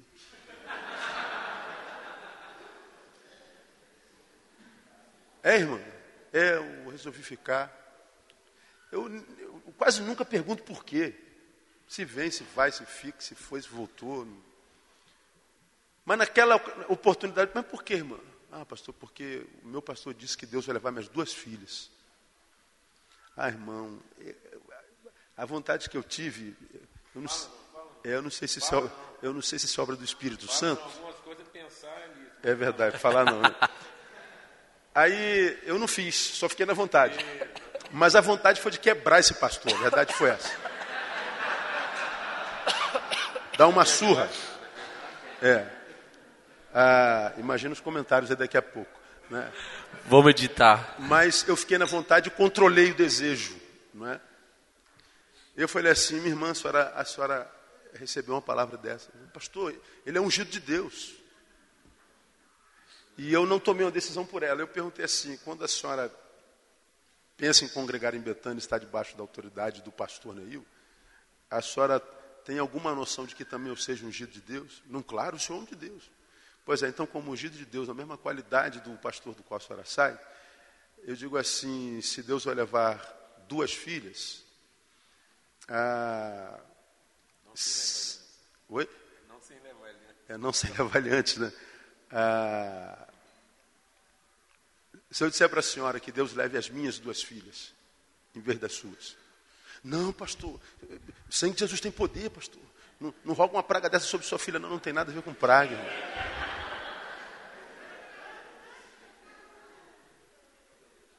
Aí mostrei para ela provérbios, que a maldição sem causa não encontra ninho, aquela coisa toda. Isso não tem nada a ver com a palavra de ungido, mas de um ser humano cuja estima está pequena e trata a senhora como número e está perdendo membro e dízimo. Alguém que não ama, mas usa. Não tem nada a ver com a palavra de ungido. Mas a questão que eu quero enfatizar aqui não é nem a postura do pastor de lá, nem do pastor de carinha maldição, mas a visão mágica que tem na cabeça das pessoas de que um camarada, porque tem um PR antes do seu nome, tem o poder de dizer sua filha vai embora.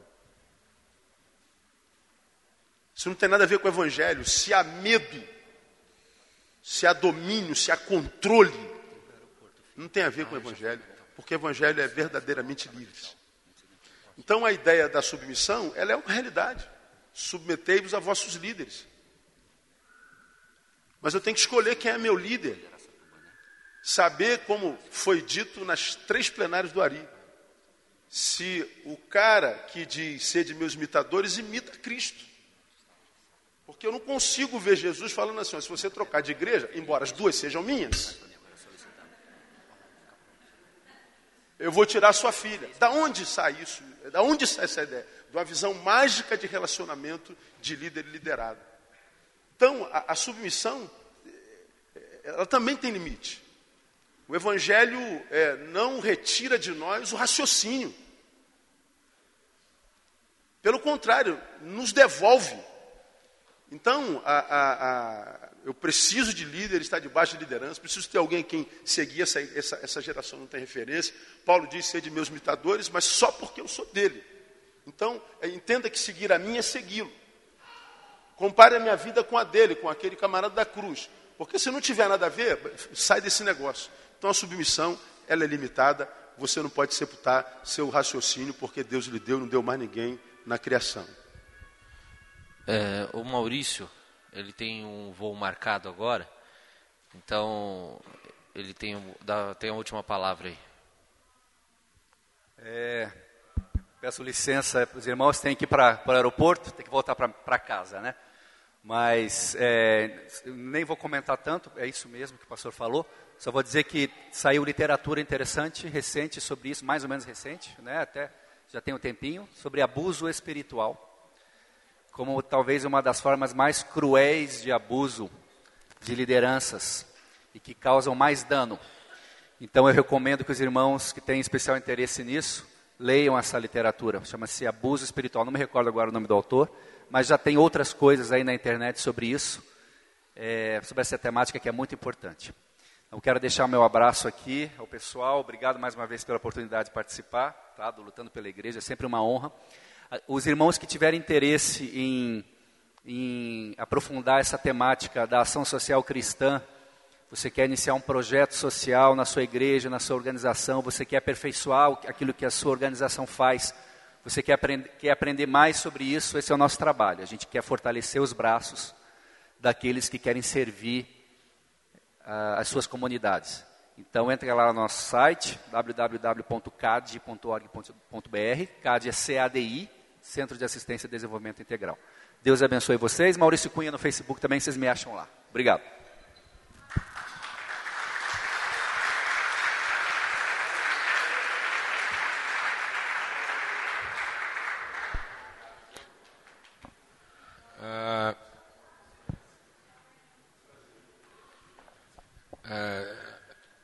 Creio que como igreja a gente precisa trabalhar melhor nossos conceitos. Né? Às vezes a gente se perde na conceituação.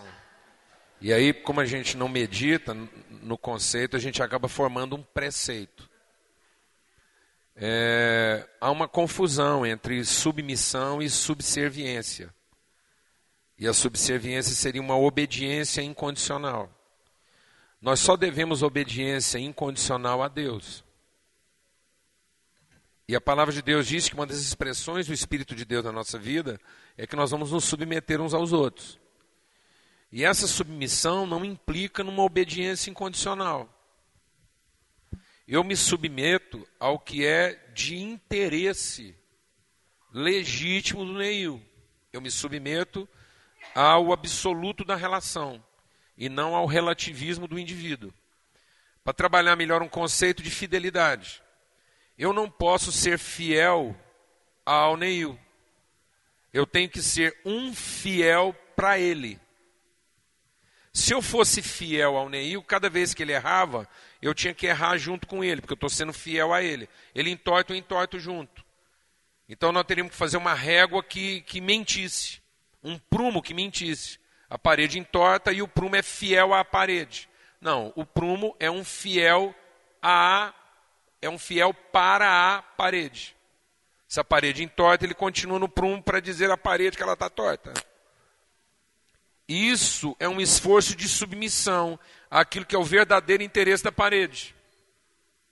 Então eu tenho que ser fiel para com meu irmão na relação. De modo que se ele me exige algo que me coloque em confronto com a minha obediência incondicional a Deus, eu o desobedeço e me submeto às implicações da minha desobediência. Então, se uma autoridade civil me obriga a fazer alguma coisa que me coloque em franca desobediência ao que Deus está dizendo que eu tenho que fazer, eu desobedeço à autoridade e me submeto às penas da lei. Porque eu sou um fiel para a sociedade. Na minha insubmissão, eu não estou defendendo o meu interesse. Ou melhor, na minha desobediência, eu não estou defendendo o meu interesse. Na minha desobediência, eu estou defendendo o interesse daquele que está em erro. Então, se tem uma coisa segura nessa vida, é cometer erros contra homens de Deus. Então, se tem um cara que diz que é um homem de Deus, eu estou seguro de errar com ele. Eu não preciso preocupar de errar com ele. Porque quando eu erro contra um homem de Deus, ele vai me tratar bem, de maneira justa, vai perdoar meus pecados e vai me conduzir à verdade. Eu estou ajudando o ministério dele. Então não precisa ter esse medo. Glória a Deus, amado. Eu estou valorizando a relação. Agora, se eu cometo um erro com ele e ele me trata mal, então está patente que ele não é um homem de Deus. Então não tem essa obrigação de ficar aqui perdendo noite de sono para saber aonde vai esse nível de obediência, mas eu me submeto a relação, eu me submeto à legitimidade da relação, à honestidade da relação. E sofro as penas implicadas nisso. Então, as mulheres, por exemplo, têm sofrido muito com essa questão da, da submissão incondicional. A submissão da mulher não é subserviência, é submissão naquilo que é de interesse legítimo da relação. Então é possível que ela desobedeça e se submeta. Eu posso desobedecer uma autoridade colocada sobre a minha vida quando ela está laborando em erro. E submeto-me às implicações dessa desobediência. Alguém vai ficar nervoso, a chapa vai ficar quente, a comunicação vai ficar difícil, eu me submeto a isso. Em favor da relação. É justamente porque eu respeito a relação que eu quero ser um fiel para ele mas não vou ser fiel a Ele no seu erro. Eu tenho a responsabilidade do enfrentamento naquilo que está errado. E onde está a minha submissão?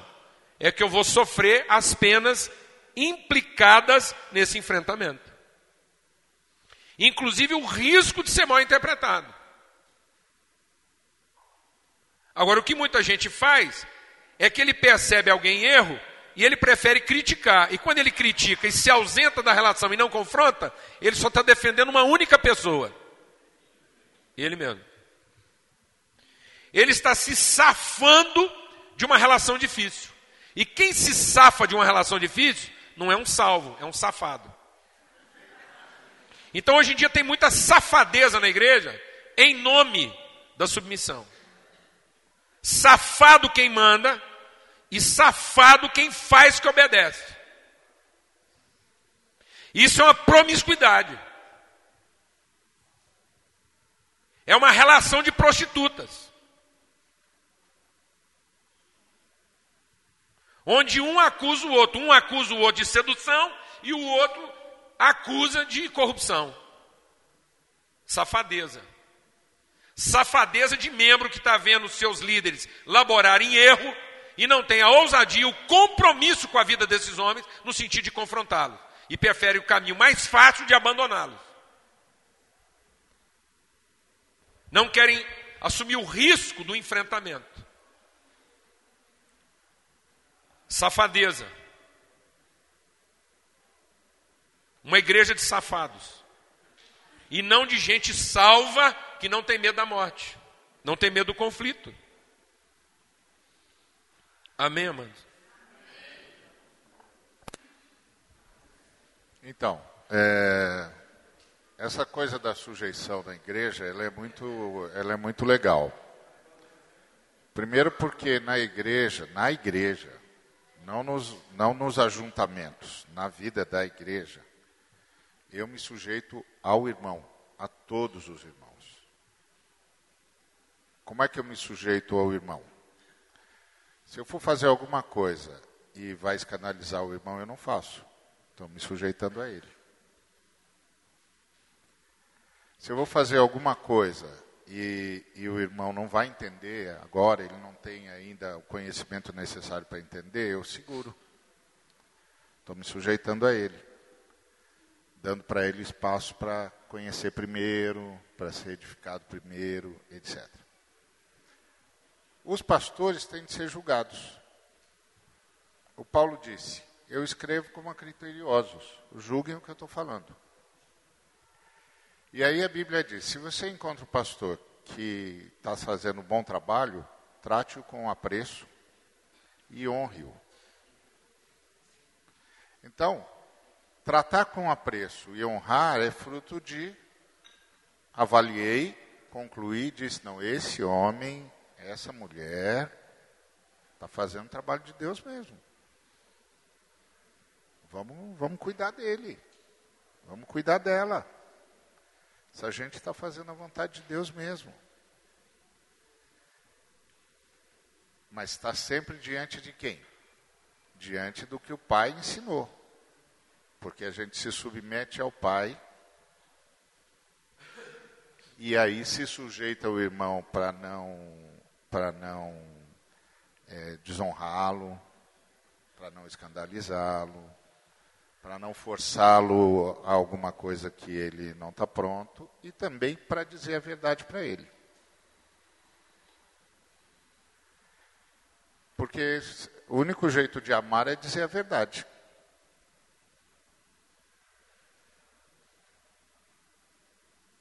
Se eu não digo a verdade, eu não amo o sujeito. É. Como diz o, o Paulo Júnior, eu não liberto o sujeito. eu acho o máximo essa, essa frase dele, me liberte, me liberte. Eu fico pensando, será que um dia um cara vai levantar no meio? Eu quero libertar o irmão.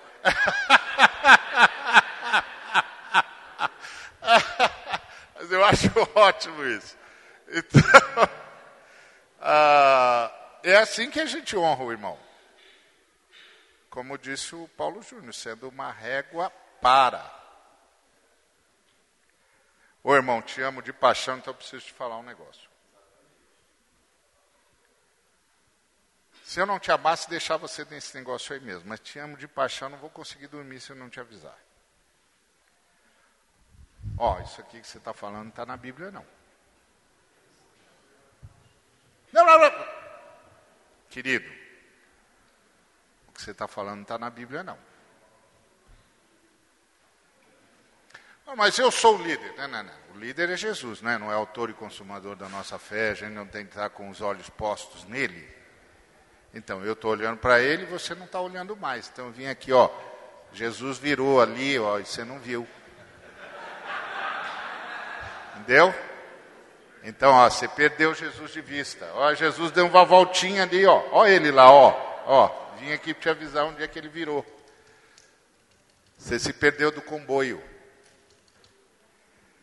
Então, é, é, agora, o, o bom apacentador precisa ser honrado mesmo. E nesse sentido, essa frase que o Paulo falou é muito grave.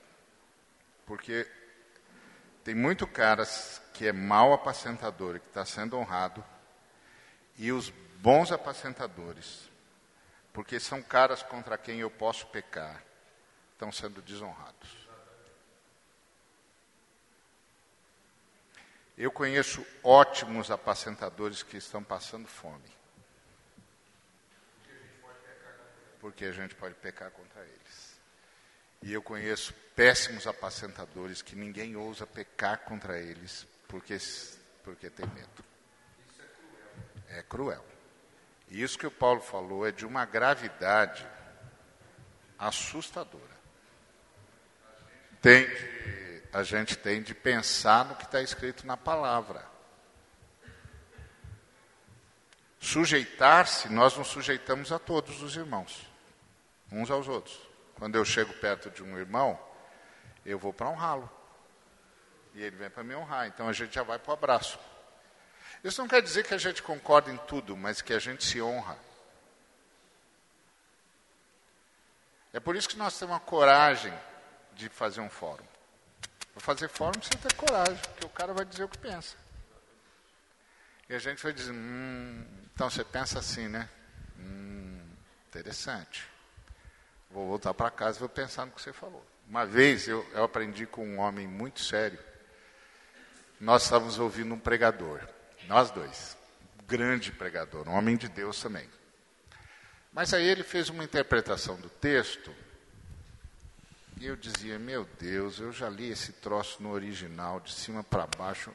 Não é isso aí, não é, não é isso. É, é, ele deu uma forçadinha aqui. Aí fiquei coçando, mas ele era uma, uma pessoa muito, muito é, séria. Eu sabia que ele não estava fazendo isso por nenhum outro motivo a não ser. Ele é sério mesmo. Aí eu cheguei perto de um irmão que sabe muito mais do que eu. Que onde ele é papo eu não consigo ser coroinha. Aí falei para ele, meu irmão, eu já li esse texto aí que o irmão pregou muitas vezes. Consigo ver isso. Eu não consigo ver isso. Aí ele disse. Aí eu falei, eu vejo assim, assim, assim, assim. Aí ele virou para mim e disse assim: É, eu sempre pensei como o irmão pensa, mas eu vou para casa estudar mais. Aquele homem sabia mais do que eu e aquele irmão juntos, pelo menos umas cem vezes. Mas Cristo tinha crescido nele de uma forma tão, tão profunda, que ele soube honrar aquele irmão, mesmo eu sabendo que ele discordava, porque eu li o texto. E eu sabia o que estava escrito lá, eu li. Várias vezes, várias vezes. Eu sabia todas as declinações. Isso aqui não pode ser isso por causa disso, não pode ser aquilo por causa daquilo. Várias. E ele sabia muito mais do que eu. Mas ele honrou o irmão. Ele disse: eu sempre pensei como irmão também, mas eu vou para casa estudar mais. Eu disse, ah, eu também vou. eu ia dizer o quê, né? Falar o quê? Então, esse, esse negócio é depois se eu tiver é quase como se ele tivesse dito para mim assim: se eu te for de falar sobre isso, eu vou falar com ele. E eu captei a mensagem, nobre guru. Na verdade, eu só estava tirando uma dúvida de aluno. Aí eu me ative e me circunscrevi à minha insignificância. Então, isso sim, isso nós temos que ter o tempo todo. Mas nós temos de julgar como criteriosos. Como quem fala criterioso. Opa, opa, desculpa, querido, mas. Deixa eu, deixa eu te libertar.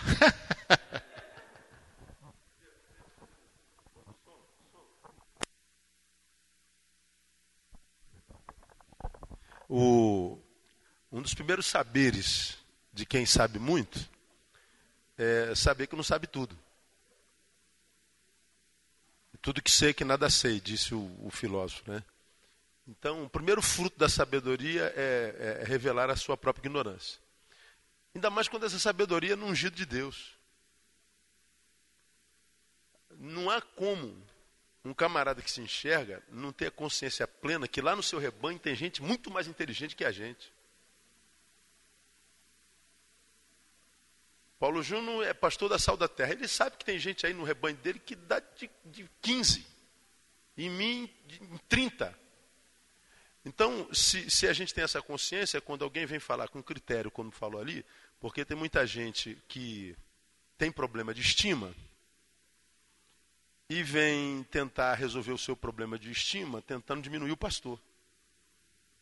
Então, eu vou provar para o pastor que ele está errado, não é porque eu quero libertá-lo, é porque eu quero exercitar o meu próprio ego, massagear o meu ego. Por isso que a Bíblia nos ensina como dizer a verdade. Antes de dizer a verdade, em amor. Porque se não for para dizer amor, cala a boca, irmão. Então, se for em amor, digo porque amo, e se eu sinto teu amor, eu ouço com amor. E nós somos edificados. Amanhã eu não falo a mesma heresia. Não é? E por que, que precisa ser dito? Porque a gente pretende caminhar junto muito tempo. E porque a gente pretende caminhar muito junto há muito tempo, nós temos que dizer a verdade em amor, porque nós somos é, o algoz e o refém do outro a vida inteira. E a gente vai para Provérbios 13, 20, nós vemos o sábio dizendo assim: é, quem anda com sábio será sábio, mas o companheiro dos tolos sofrerá o dano. O que Salomão está dizendo, quem anda com sábio será sábio, e quem anda com tolo vai se tornar um tolo e vai sofrer dano, ele está dizendo, nós somos o resultado dos nossos relacionamentos. Ele está dizendo, nós somos a consequência dos nossos encontros. Então não fica ouvindo o, o, que você não concorda é, de forma é, submissa, mas que na verdade é de forma covarde de forma omissa. Que senão nasce um semideus que acredita que tudo que diz é verdade é certo, e ele mesmo está vivendo o seu próprio auto-engano. Por quê? Porque você se calou. E a gente vê o que acontece no Brasil. Aí, para encerrar minha fala ali, a, a gente que viaja muito, a gente recebe muitos convites, e não há um convite em que não vem assim, ó, pastor, quais são as condições para o senhor pregar na nossa igreja. Quando pergunta assim, quais são as condições, do que, que eles estão falando? Me digam vocês. Quanto custa? Alguns vão direto ao ponto. Quanto é o seu cachê? Não é verdade? Aí a gente fala assim. Está chovendo de?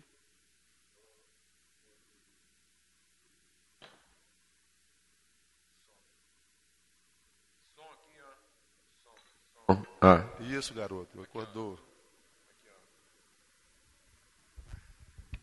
Tá chovendo de convite agora, depois que você falou que não precisa de cachê. Pois é. Não, mas eu, eu não falei que não, não cobro cachê, calma.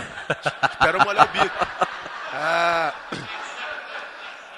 Pois é, aí o cara pergunta assim, quanto é seu cachê? Quando você diz assim, eu não cobro nada, o pessoal do lado de lá fica assim, ó, não acredito. Alô? Como se fosse uma coisa assim de outro mundo. Aí a gente vai, a gente escuta sempre falar sobre o mercenário, porque fulano é mercenário, os cantores são mercenários. Tem cantor aí que cobra 50 mil de cachê, cara. 30, 40. Agora, por que que cobra? Tem quem pague. Tem pastor que cobra 10 mil, 5 mil para pregar. Por que, que cobra? Porque tem quem pague.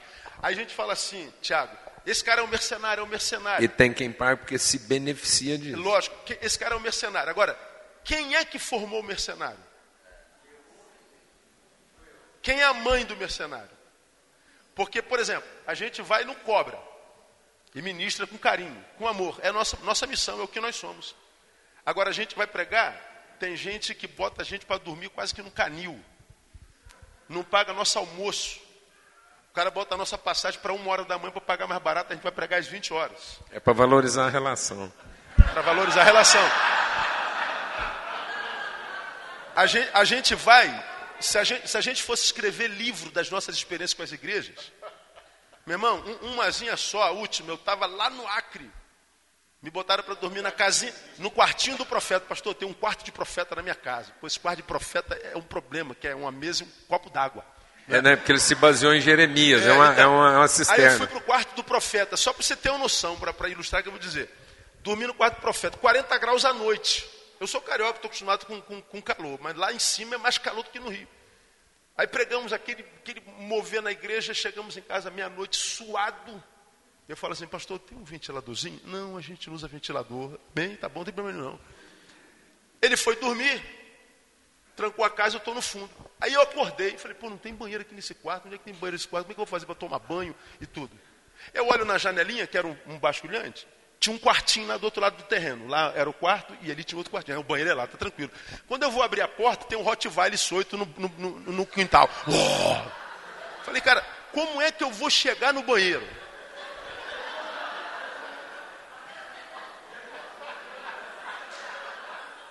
Falei, o cara soltou o cachorro, meu. Nesse momento você foi orar e examinar seu coração, vai ver se havia pecado. Aí o mesmo espírito apareceu em mim, né? Vontade de matar alguém. Aí não, escuta, não, isso aí dá para. O que vai pelas portinhas, dá para escrever.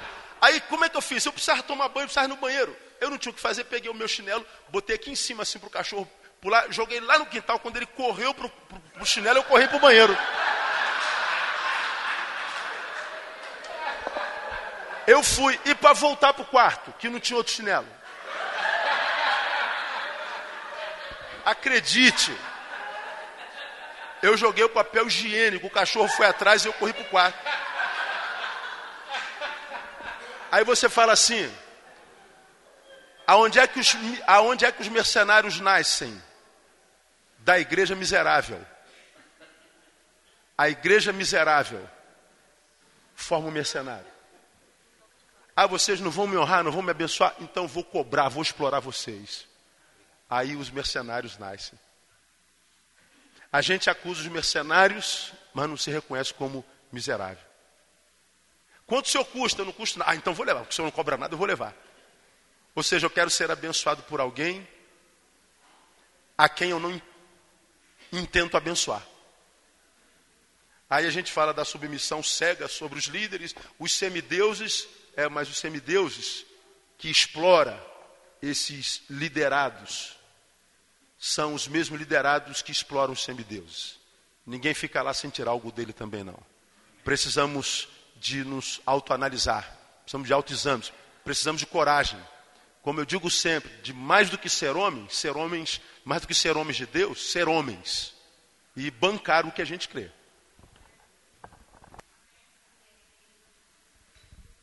O mercado não é formado a partir de quem vende, o mercado é formado a partir de quem compra. Né?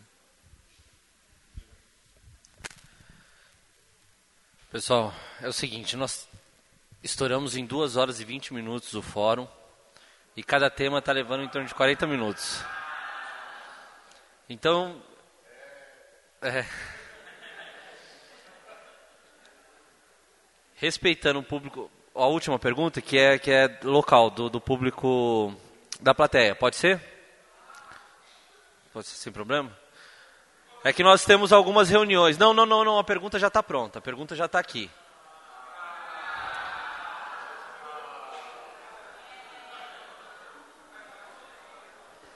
Mas vocês podem desobedecer, viu? Inês, dá a pergunta para mim, porque rolou tudo aqui, sumiu a pergunta, por favor. Copia e cola, por favor.